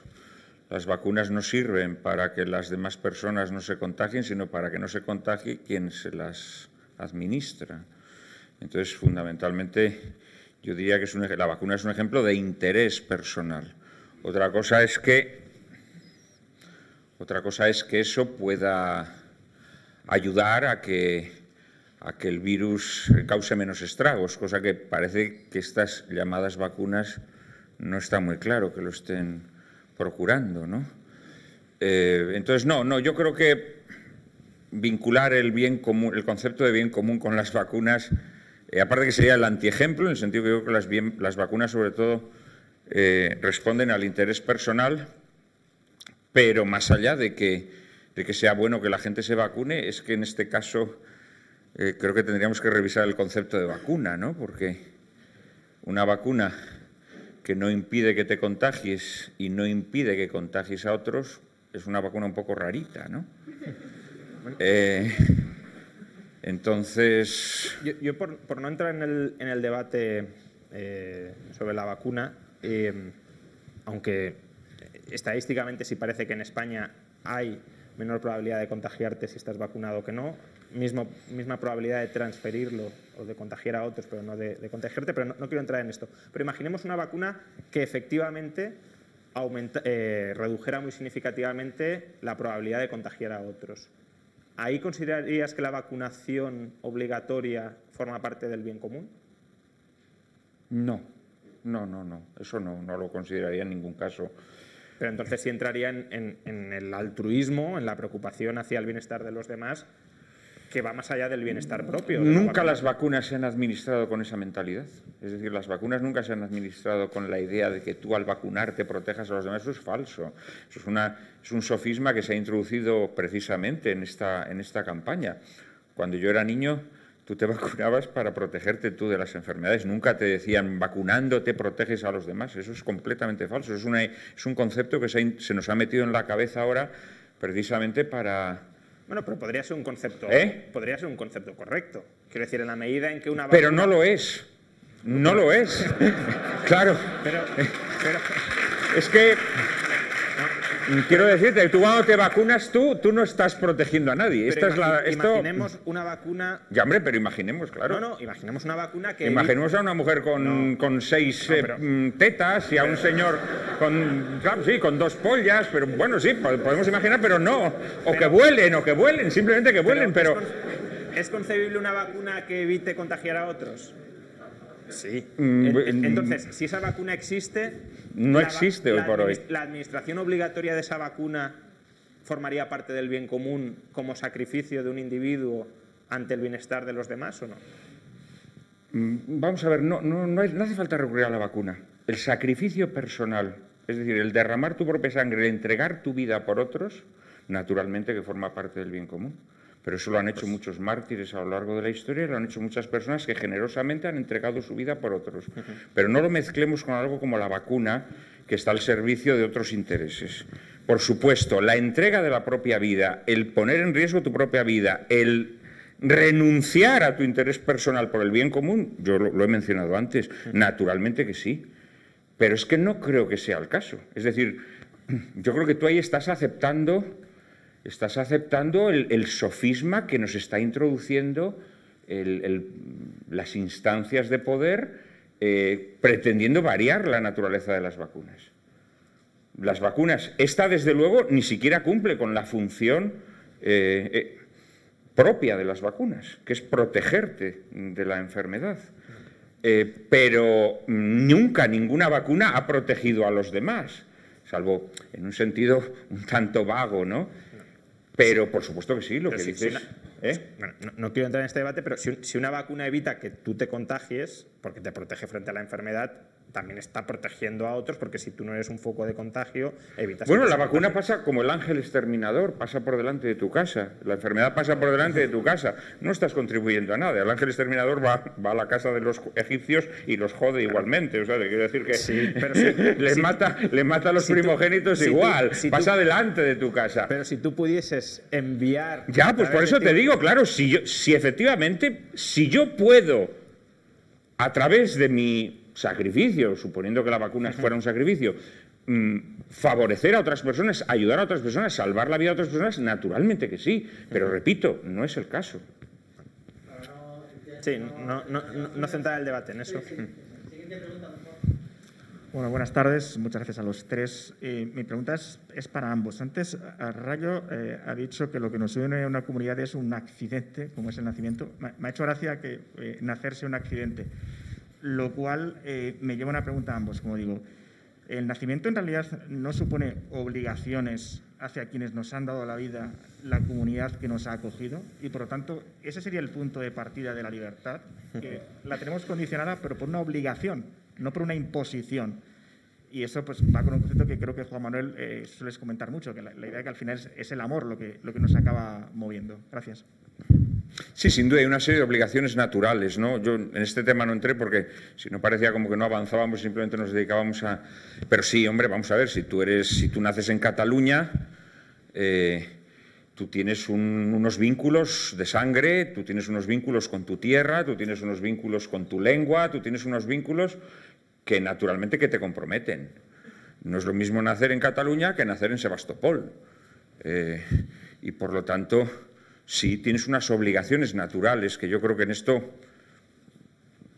pues, podríamos estar de acuerdo. Depende cuáles, ¿Eh? depende cuáles sean. No, obligaciones naturales, es decir, que es verdad, tú no puedes elegir el lugar donde naces y por lo tanto ese lugar que, en donde naces eh, exige, exige que tengas un compromiso con, con esa tierra o con tu familia o con tu pueblo. Yo creo que eso sí. Esto, eh, vamos, no lo sé hasta qué punto eres libertario, ¿no? Porque eh, los liberales libertarios sois la caraba, pero... No, no, eh, yo soy muy ¿eh? libertario. Yo soy muy libertario. Pero yo creo que yo creo que del mismo modo que por muy libertario que seas, pues sabes que tienes unas obligaciones naturales con tu madre, pues yo creo que siendo menos nítidamente biológicas, también tienes unas obligaciones naturales con la tierra en la que naces, ¿no? Y si tú el día de mañana, pues gracias a tu fama puedes beneficiar al pueblo de Valencia en el que hayas eh, nacido, pues lo vas a hacer también. O sea, quiero decir que eso no es algo que podamos Pero- desprendernos de ello, no- ni siquiera en el sentido puramente... Pero serían obligaciones morales, en todo caso. O u obligaciones políticas. Quiero decir, el pueblo en el que nazco me podría decir, oye, mira, tienes que- Obligaciones políticas, sin duda, obligaciones legales, eso es otro tema, pero las obligaciones políticas desbordan lo legal, ¿no? Bueno, pueden desbordarlo, pero me refería a obligaciones, en este caso legales. Es decir, el pueblo... No, el obligaciones legales no, obligaciones legales no, pero aquí el que no ha defendido la ley he sido yo. Vale. Entonces serían, obli- serían obligaciones morales como, bueno, pues... No, no, pero no, no obligaciones morales como... ah, no. Pero, pero entonces... habría- ¿Eh? No, no, yo es que antes he dicho que el bien, el bien común coacción. depende de un orden moral Pero- correlativo que el, reconoces. el punto es, ¿habría coacción para cumplir esas obligaciones, sí o no? Bueno, ex- eh, la coacción de tu naturaleza. Bueno, o sea, sea, de que no te puedes salir de lo que eres. pero, pero yo podría ser una persona desagradecida, por ejemplo. Ah, bien, bien. Vale, pero, entonces, ¿cuál sería la consecuencia práctica de eso? No, pues que serías desagradecido. Vale, ya está, ¿no? vale. Bien, pues ya está. Pero, pero entonces no habría... Es decir, permitiríamos que las personas fueran desagradecidas si así lo escogieran. Bueno, pero entonces tampoco podrías esperar de los otros también No, no, claro, la claro. gratuidad Ah, y la posibilidad de agradecer, pero que es un mundo en el que no podemos agradecer nada. yo, no, yo no estoy diciendo que eso sea positivo, estoy diciendo si eso debe estar permitido o no permitido. Es decir, incluso eh, tolerar la libertad de las personas para que hagan algo que consideremos equivocado en este caso, ¿no?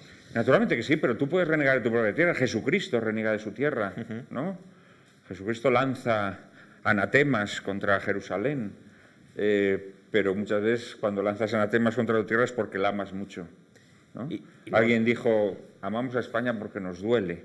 No diré su nombre porque estaría mal visto, ¿no? Pero, eh, pero sí, precisamente, eh, claro que sí, también tenemos la obligación natural de revolvernos contra lo que no nos gusta de nuestra familia o de, o de nuestra tierra o de aquellas cosas que están más estrechamente ligadas a nosotros. Pero yo creo que, que negar esos, esas obligaciones naturales o esos vínculos No, nos conduce a, a la orfandad espiritual y... Vínculos- ¿no? Vamos, vínculos- yo creo que esto hasta con un liberal libertario creo que aquí sí podemos Vínculos- encontrar no, uno. No, vínculos desde luego los hay y la cuestión es si esos vínculos generan obligaciones legales, que es lo que yo eh, pretendía disputar.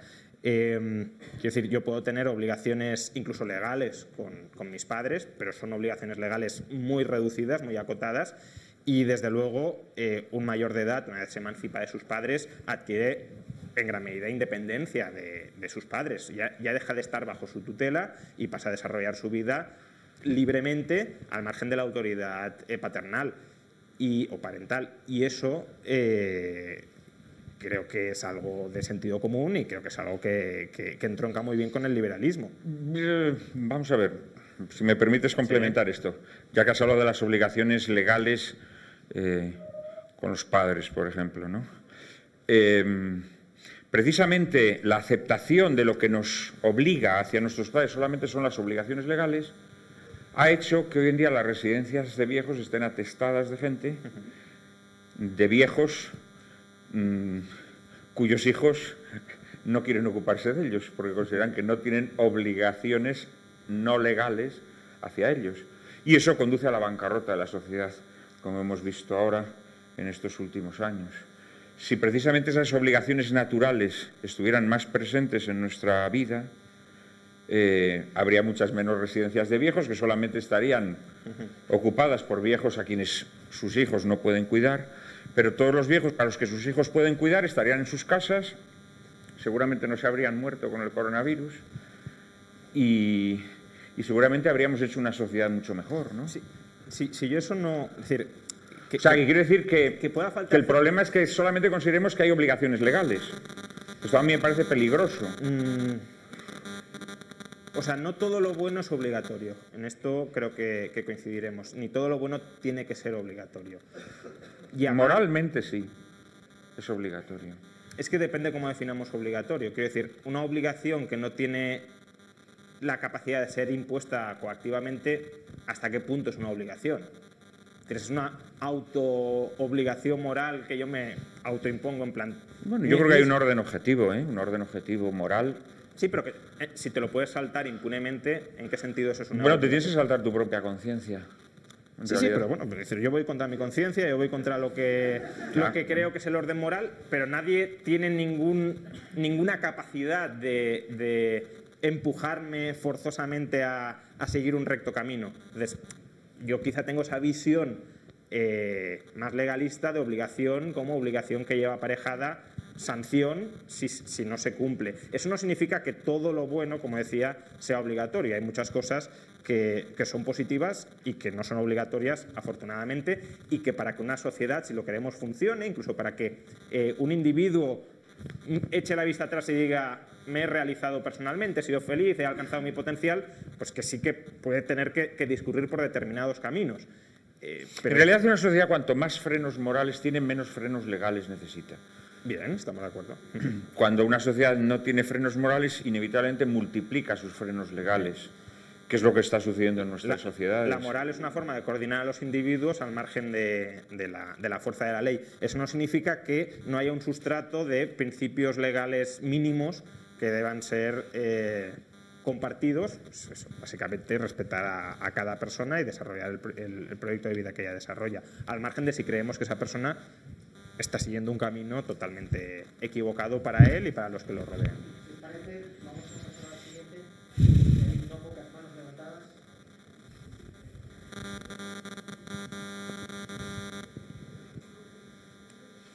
Sí, ahora. Vale. Eh, respecto a la idea de soberanía, que el señor Raya ha dicho que cree en la soberanía individual. Y yo le pregunto, ¿cómo el individuo es soberano? Usted bien ha dicho que no eliges dónde naces. Por ejemplo, no eliges lo que te ocurre y no eliges cómo eres. ¿No está esto más ligado, el concepto de soberanía, a un Dios soberano providente, que es lo que defiende el pensamiento tradicional? Muchas gracias. Bueno, eres soberano en la medida en que tú tienes la capacidad de decisión última sobre, sobre ti y sobre, y sobre lo tuyo. Y esa soberanía se puede, al final se realiza, se materializa, obviamente en sociedad, se materializa en comunidad. La cuestión es si la moral compartida por esa comunidad es una moral que considera que es la comunidad o los órganos comunitarios los que en última instancia deben tener la capacidad arbitraria o caprichosa de superimponerse sobre las personas, o si eh, reconoce que eh, la comunidad está restringida por una serie de derechos eh, que son de la persona, porque la persona es el sujeto soberano de derecho. Entonces, cuando he hablado de soberanía individual, he hablado en ese sentido, en la consideración social generalizada del individuo como la unidad moral básica dentro, o la unidad ética, quizás sería mejor decirlo así, unidad ética básica dentro de, una sociedad. A mí no me han dirigido la pregunta, ¿no? Pero en realidad el concepto de soberanía eh, es una.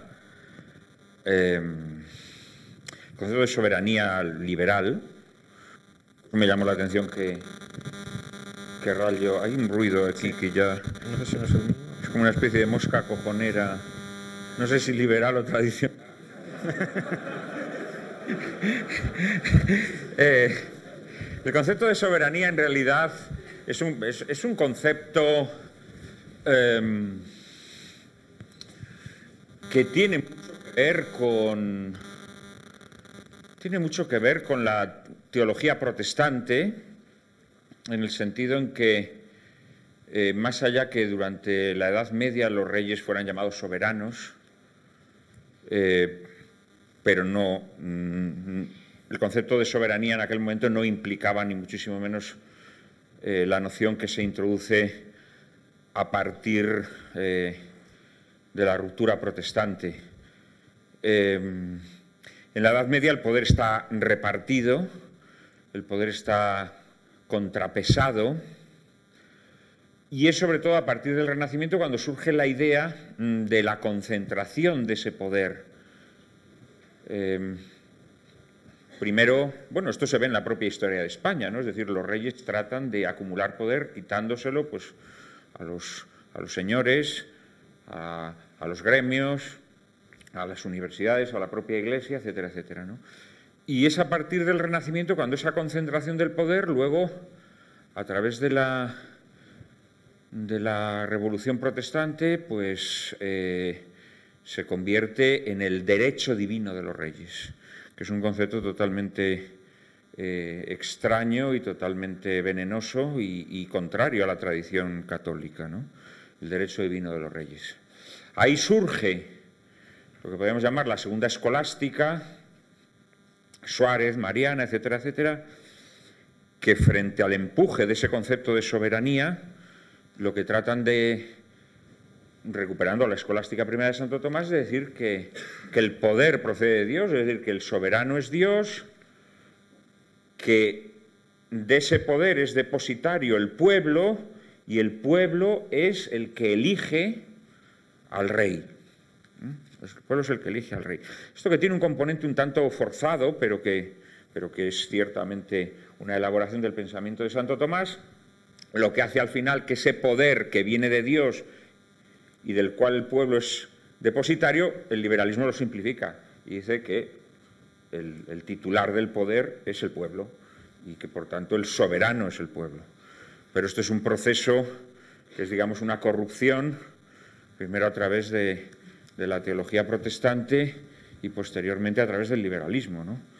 Eh, yo creo que esto es así, ¿no? Eh, entonces sí, yo creo que el concepto de soberanía, que luego ya el, liberalismo digamos que lo profundiza, lo profundiza, porque una vez que le has dado la soberanía al pueblo, efectivamente tienes que individualizar ese poder y ahí es donde se introduce el concepto de autodeterminación, es decir, de autonomía de la voluntad, es decir, yo eh, soy soberano para decidir eh, lo que quiero ser, para construir mi biografía, para para elaborar em, em, mi, personalidad, ¿no? desdeñando lo que soy, desdeñando la naturaleza de las cosas. ¿no? Este es el, concepto de la autodeterminación hegeliana, la libertad del querer, que, yo me atrevería a decir que es el concepto más venenoso y lo que nos ha conducido a la destrucción de nuestras sociedades, ¿no? porque la autodeterminación digamos, te saca de tus casillas, no, no, te, no te permite aceptar lo que eres y a partir de ahí, pues, rompes todos tus vínculos, ¿no? Rompes con tu familia, rompes con la vida que se gesta en tus entrañas, rompes con tu propio, con tu propio sexo, rompes con tu propia vida y entonces te autodeterminas y te quitas la vida. Eh, el problema es que el liberalismo, que proclama la autodeterminación individual, misteriosamente piensa que luego puede reprimir la autodeterminación colectiva. Eh, y entonces piensa que con el artículo 155 va a impedir que los catalanes se autodeterminen. Y cuando los conceptos siempre tienen, siempre tienen consecuencias, las ideas tienen consecuencias. Cuando las premisas son falsas, el desarrollo de esas premisas conduce a, a callejones sin salida. ¿no? Entonces, cuando tú has convertido la autodeterminación, el ejercicio de la soberanía personal, en la piedra angular de un orden antipolítico, eh, inevitablemente eso va provocando un, es un veneno corrosivo que va destruyendo la sociedad, creo yo. Vamos a ver, paso a una última pregunta. Eh, bueno, tenéis que repetir este encuentro ya, porque, nos, hemos quedado aquí a medio gas. Además, con este frío, oye, que lo hagan en primavera, por lo menos, ¿no? A ver, venga. Buenas tardes. Eh, es una pregunta de sí o no para Juan Manuel de Prada. Eh, antes comentabas el caso de los mártires que, que, básicamente por el bien común ellos se sacrificaban. Hay un pequeño detalle que es que lo hacían voluntariamente. Entonces yo eh, le quería poner el siguiente caso. imaginemos que la persona más inteligente del mundo que pudiera encontrar la cura para el coronavirus, para el cáncer, para lo que fuera. Imaginemos que históricamente la persona más inteligente del mundo de ese año ha descubierto la cura para una enfermedad que estaba matando a mucha gente. Y este año esa persona decidiera pues mm, ser bombero, ponte, ¿no? una cosa que no, que no fuera investigador para curar esa enfermedad. ¿Usted eh, diría que tendremos que obligar a esta persona a, a investigar, o sea, en contra de su, de su voluntad eh, para, para descubrir esta, esta cura? Yo creo que una persona que ha sido creada, eh, elegida, digamos, por Dios para un descubrimiento tan portentoso como el que usted me, al mismo tiempo tan, tan fantasioso como el que usted me propone, eh, esa persona solamente podría encontrar su vocación en una sociedad tradicional. Porque en esa sociedad tradicional esa persona podría encontrarse a sí misma. Creo que precisamente son las sociedades en donde no hay tradición, en donde se arroja a las personas a la soledad de autoconstruirse, lo que a esa persona le metería en la cabeza el delirio de hacerse bombero. ¿Me entiende usted? Pero esos delirios, desgraciadamente, el orden liberal los ha introducido a través de esa cláusula que, está fijada en la Constitución americana de la búsqueda de la felicidad. La búsqueda de la felicidad. Yo si hubiera querido buscar la felicidad, yo hubiera intentado ser un atleta, que son los que ligan. Porque yo lo que quería era ligar. Yo lo que quería era ligar. ¿Me entiende? Pero, pero gracias a que crecí no en una sociedad tradicional, pero bueno, en una cierta familia tradicional fui encontrando eh, mi vocación. Yo creo que precisamente eso que yo dije antes de la unidad en la diversidad lo favorece precisamente la existencia de vínculos fuertes que nos, ya que el ser humano no tiene la capacidad, el ser humano puede conocer, puede conocer el orden de la naturaleza, puede conocer puede conocer cuáles son los fines de la existencia humana, pero es muy difícil que el ser humano encuentre el fin concreto suyo. ¿eh? Esto hay una cosa que llamamos la vocación, la vocación que es algo que viene de fuera de ti, que es alguien que te llama, para la persona creyente es naturalmente Dios, eh, pero esto solamente se produce cuando no vives en medio del ruido. ¿eh? Y en ese sentido hay que crear sociedades en donde efectivamente el discernimiento de esa vocación sea posible. ¿Me entiende lo que le quiero decir? Pero no es un ejercicio de la voluntad, todo lo contrario.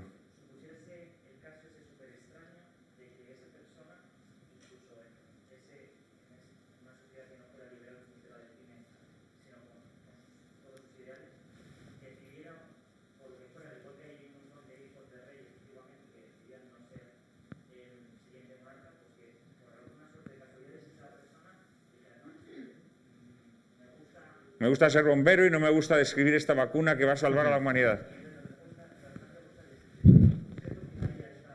No, porque hay una cosa que se llama el libre albedrío, que yo reconozco y que ya lo he declarado aquí, ¿no? El, ser humano es libre para perderse. Pero, pero no, yo, yo lo que procuraría es generar una, un clima que a esa persona le permitiera no obcecarse, no ofuscarse. Mm, yo sin ponerme tan dramático, creo que uno de los dramas de, las sociedades, bueno, no sé si decir liberales, porque es que ya también me fastidia poner siempre el, adjetivo liberal a todo lo malo, ¿no? Las sociedades actuales, las sociedades actuales. Yo creo que uno de los males de las sociedades actuales, a través de esta construcción de la personalidad, el libre desarrollo de la personalidad que dice nuestra venenosa eh, Constitución del 78, eso infunde a la gente ideas locas, ideas absolutamente locas. De ese modo que hubiese sido loco que yo me hubiera dedicado a ser un atleta, un corredor de los 100 metros lisos, hubiera sido una catástrofe.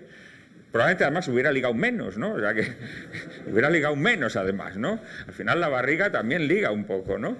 Eh, pero eh, lo, que ocurre, lo que ocurre en este tipo de sociedades, a mi modo de ver, es que infunden muchas personas aspiraciones mentecatas y delirantes, porque son personas que pierden el arraigo a su situación concreta y en quienes infunden a través de la televisión o de otras cosas ideas absolutamente delirantes. Yo, por ejemplo, a lo largo de mi vida, una de las cosas que más pena me dan y que me siguen produciendo inmensa pena es la cantidad de jóvenes que se acercan a mí diciéndome que quieren ser escritores, me dan sus, sus escritos y son un horror son personas que no tienen ninguna capacidad para eso, ninguna. Pero alguien, pues una fantasía, les metió en la cabeza eso, ¿no? Pero en una, en una sociedad tradicional, yo por ejemplo soy, soy hijo de granjero. ¿En qué sentido debería haber seguido la tradición familiar o debería haber eh, haberme mantenido dentro de ese, de ese, arraigo. En la sociedad tradicional, en la sociedad tradicional por la noche la gente se reúne en torno al fuego, bueno, hoy en día sería en torno a una estufa. Eh, y como no habría televisión, se pondrían a recitar poemas. Entonces el tío que tiene talento recitaría los poemas buenos. Y de repente toda la comunidad diría, joder, Pepito, ¿de dónde se ha sacado ese poema? ¿De dónde te has sacado ese poema? No, pues yo no me lo he sacado de, ninguna, de ningún sitio. He oído otros, he entendido la mecánica del romance Sí, pero yo a lo mejor puedo ser buen granjero, mal poeta y mejor economista, o no, pero bueno, pongamos ese caso. En una sociedad tradicional la gente no se sienta... Cuando os pusierais a hablar de vuestras cosechas, tú ibas a aportar las ideas más racionales para... Sí, porque, porque tendrías ese talento. Quiero decir, es que es muy importante para el reconocimiento de los talentos, de los carismas, es muy importante que haya una comunidad. Porque es que si no, tú vives en tu celda en tu celda mental. Eso es el mercado. ¿Eh? En el mercado se reconocen los Bueno, eso sí. yo nunca me he declarado en contra del mercado, ¿eh? Debemos, debemos Yo nunca me he declarado en contra del mercado. De hecho, digo que el capitalismo es lo contrario del, libre mercado. Pero bueno, eso sería otro tema. No, no, a mí el mercado me parece bien en el sentido en que una persona va con su habilidad o con su o con su prestreza a un, a un lugar donde se le reconoce. No, eso, eso está bien. Pero yo creo que son las sociedades tradicionales las que permiten eso. Son las sociedades tradicionales las que permiten eso. El problema es cuando te dicen, no, no, tú eres un gran, puedes ser un gran economista, puedes ser un gran poeta. ¿Quién te lo está diciendo? ¿La televisión?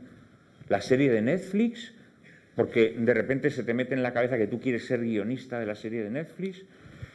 A esto es a lo que me refería yo. O sea, yo creo que la, que la comunidad, que la comunidad favorece eh, la emergencia de las auténticas vocaciones. La favorece, eh, ojo, porque la vocación... O reprime otra. ¿Eh? O puede reprimir otra. Hombre, sí, claro, una sociedad, una comunidad que sea represiva, sí, pero entonces no estamos hablando de una auténtica comunidad, estaríamos hablando de una comunidad perversa. Pero, por ejemplo, ¿los Amish son una comunidad?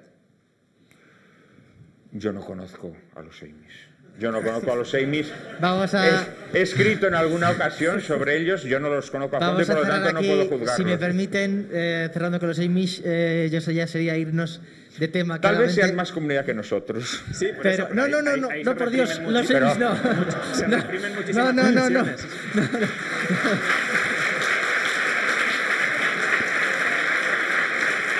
Eh, hemos estado a punto de abrir el, el cajón del libre mercado, que ya, entonces ya sí que habría sido esto. No, no, no dormimos hoy. Yo quisiera agradecer a ambos, eh, pues nuevamente, eh, la facilidad de verbo y, la, y, la, y sobre todo la sencillez en el debate, porque creo que precisamente en el último tramo ha sido realmente interesante cuando hay un intercambio más dinámico. Creo que las diferentes posturas han quedado muy claras y sobre todo yo les agradezco que nos ayudan a pensar. Al final uno está esto muy estudiado, eh, uno va al debate a escuchar lo que quiere oír. Lo más interesante creo es que... Y lo que no quiero oír también, hombre. Sí, pero, pero o sea, quiere decir que lo interesante es cómo mueve a pensar. Creo que eso es Claro. lo verdaderamente relevante y el objetivo al final de este curso es que el estudiantado universitario o postuniversitario eh, pueda pensar sobre lo que ha escuchado. Que, que- que esto no quede en un ruido, sino que luego pueda, pueda pensar y discernir. Por ello, os quisiéramos recordar que en esos flyers que, que se os han repartido está esa posibilidad de escribir un ensayo. Es decir, y en el fondo el ensayo tendría que versar sobre si el hombre moderno efectivamente es, más libre, está más aislado, en el fondo que, con, qué postura eh, eh, uno, coincide más, por qué y, a qué le lleva la reflexión. ¿no? Nuevamente, ya sé que si terminamos, muchas gracias a don Juan Manuel de Prada, muchas gracias a don Juan Ramón eh, Rayo. Y hay que hacer una salida ordenada. Como hemos hablado antes, eh, esto es importante por aquellos motivos que no seguiremos mencionando. Pero si Pues estamos un- todos vacunados, coño. Bueno, un gran aplauso, un gran aplauso. Has escuchado Bailando con Gigantes, diálogos sobre las grandes preguntas que nos interrogan. Un podcast patrocinado por la Fundación Tatiana Pérez de Guzmán el Bueno.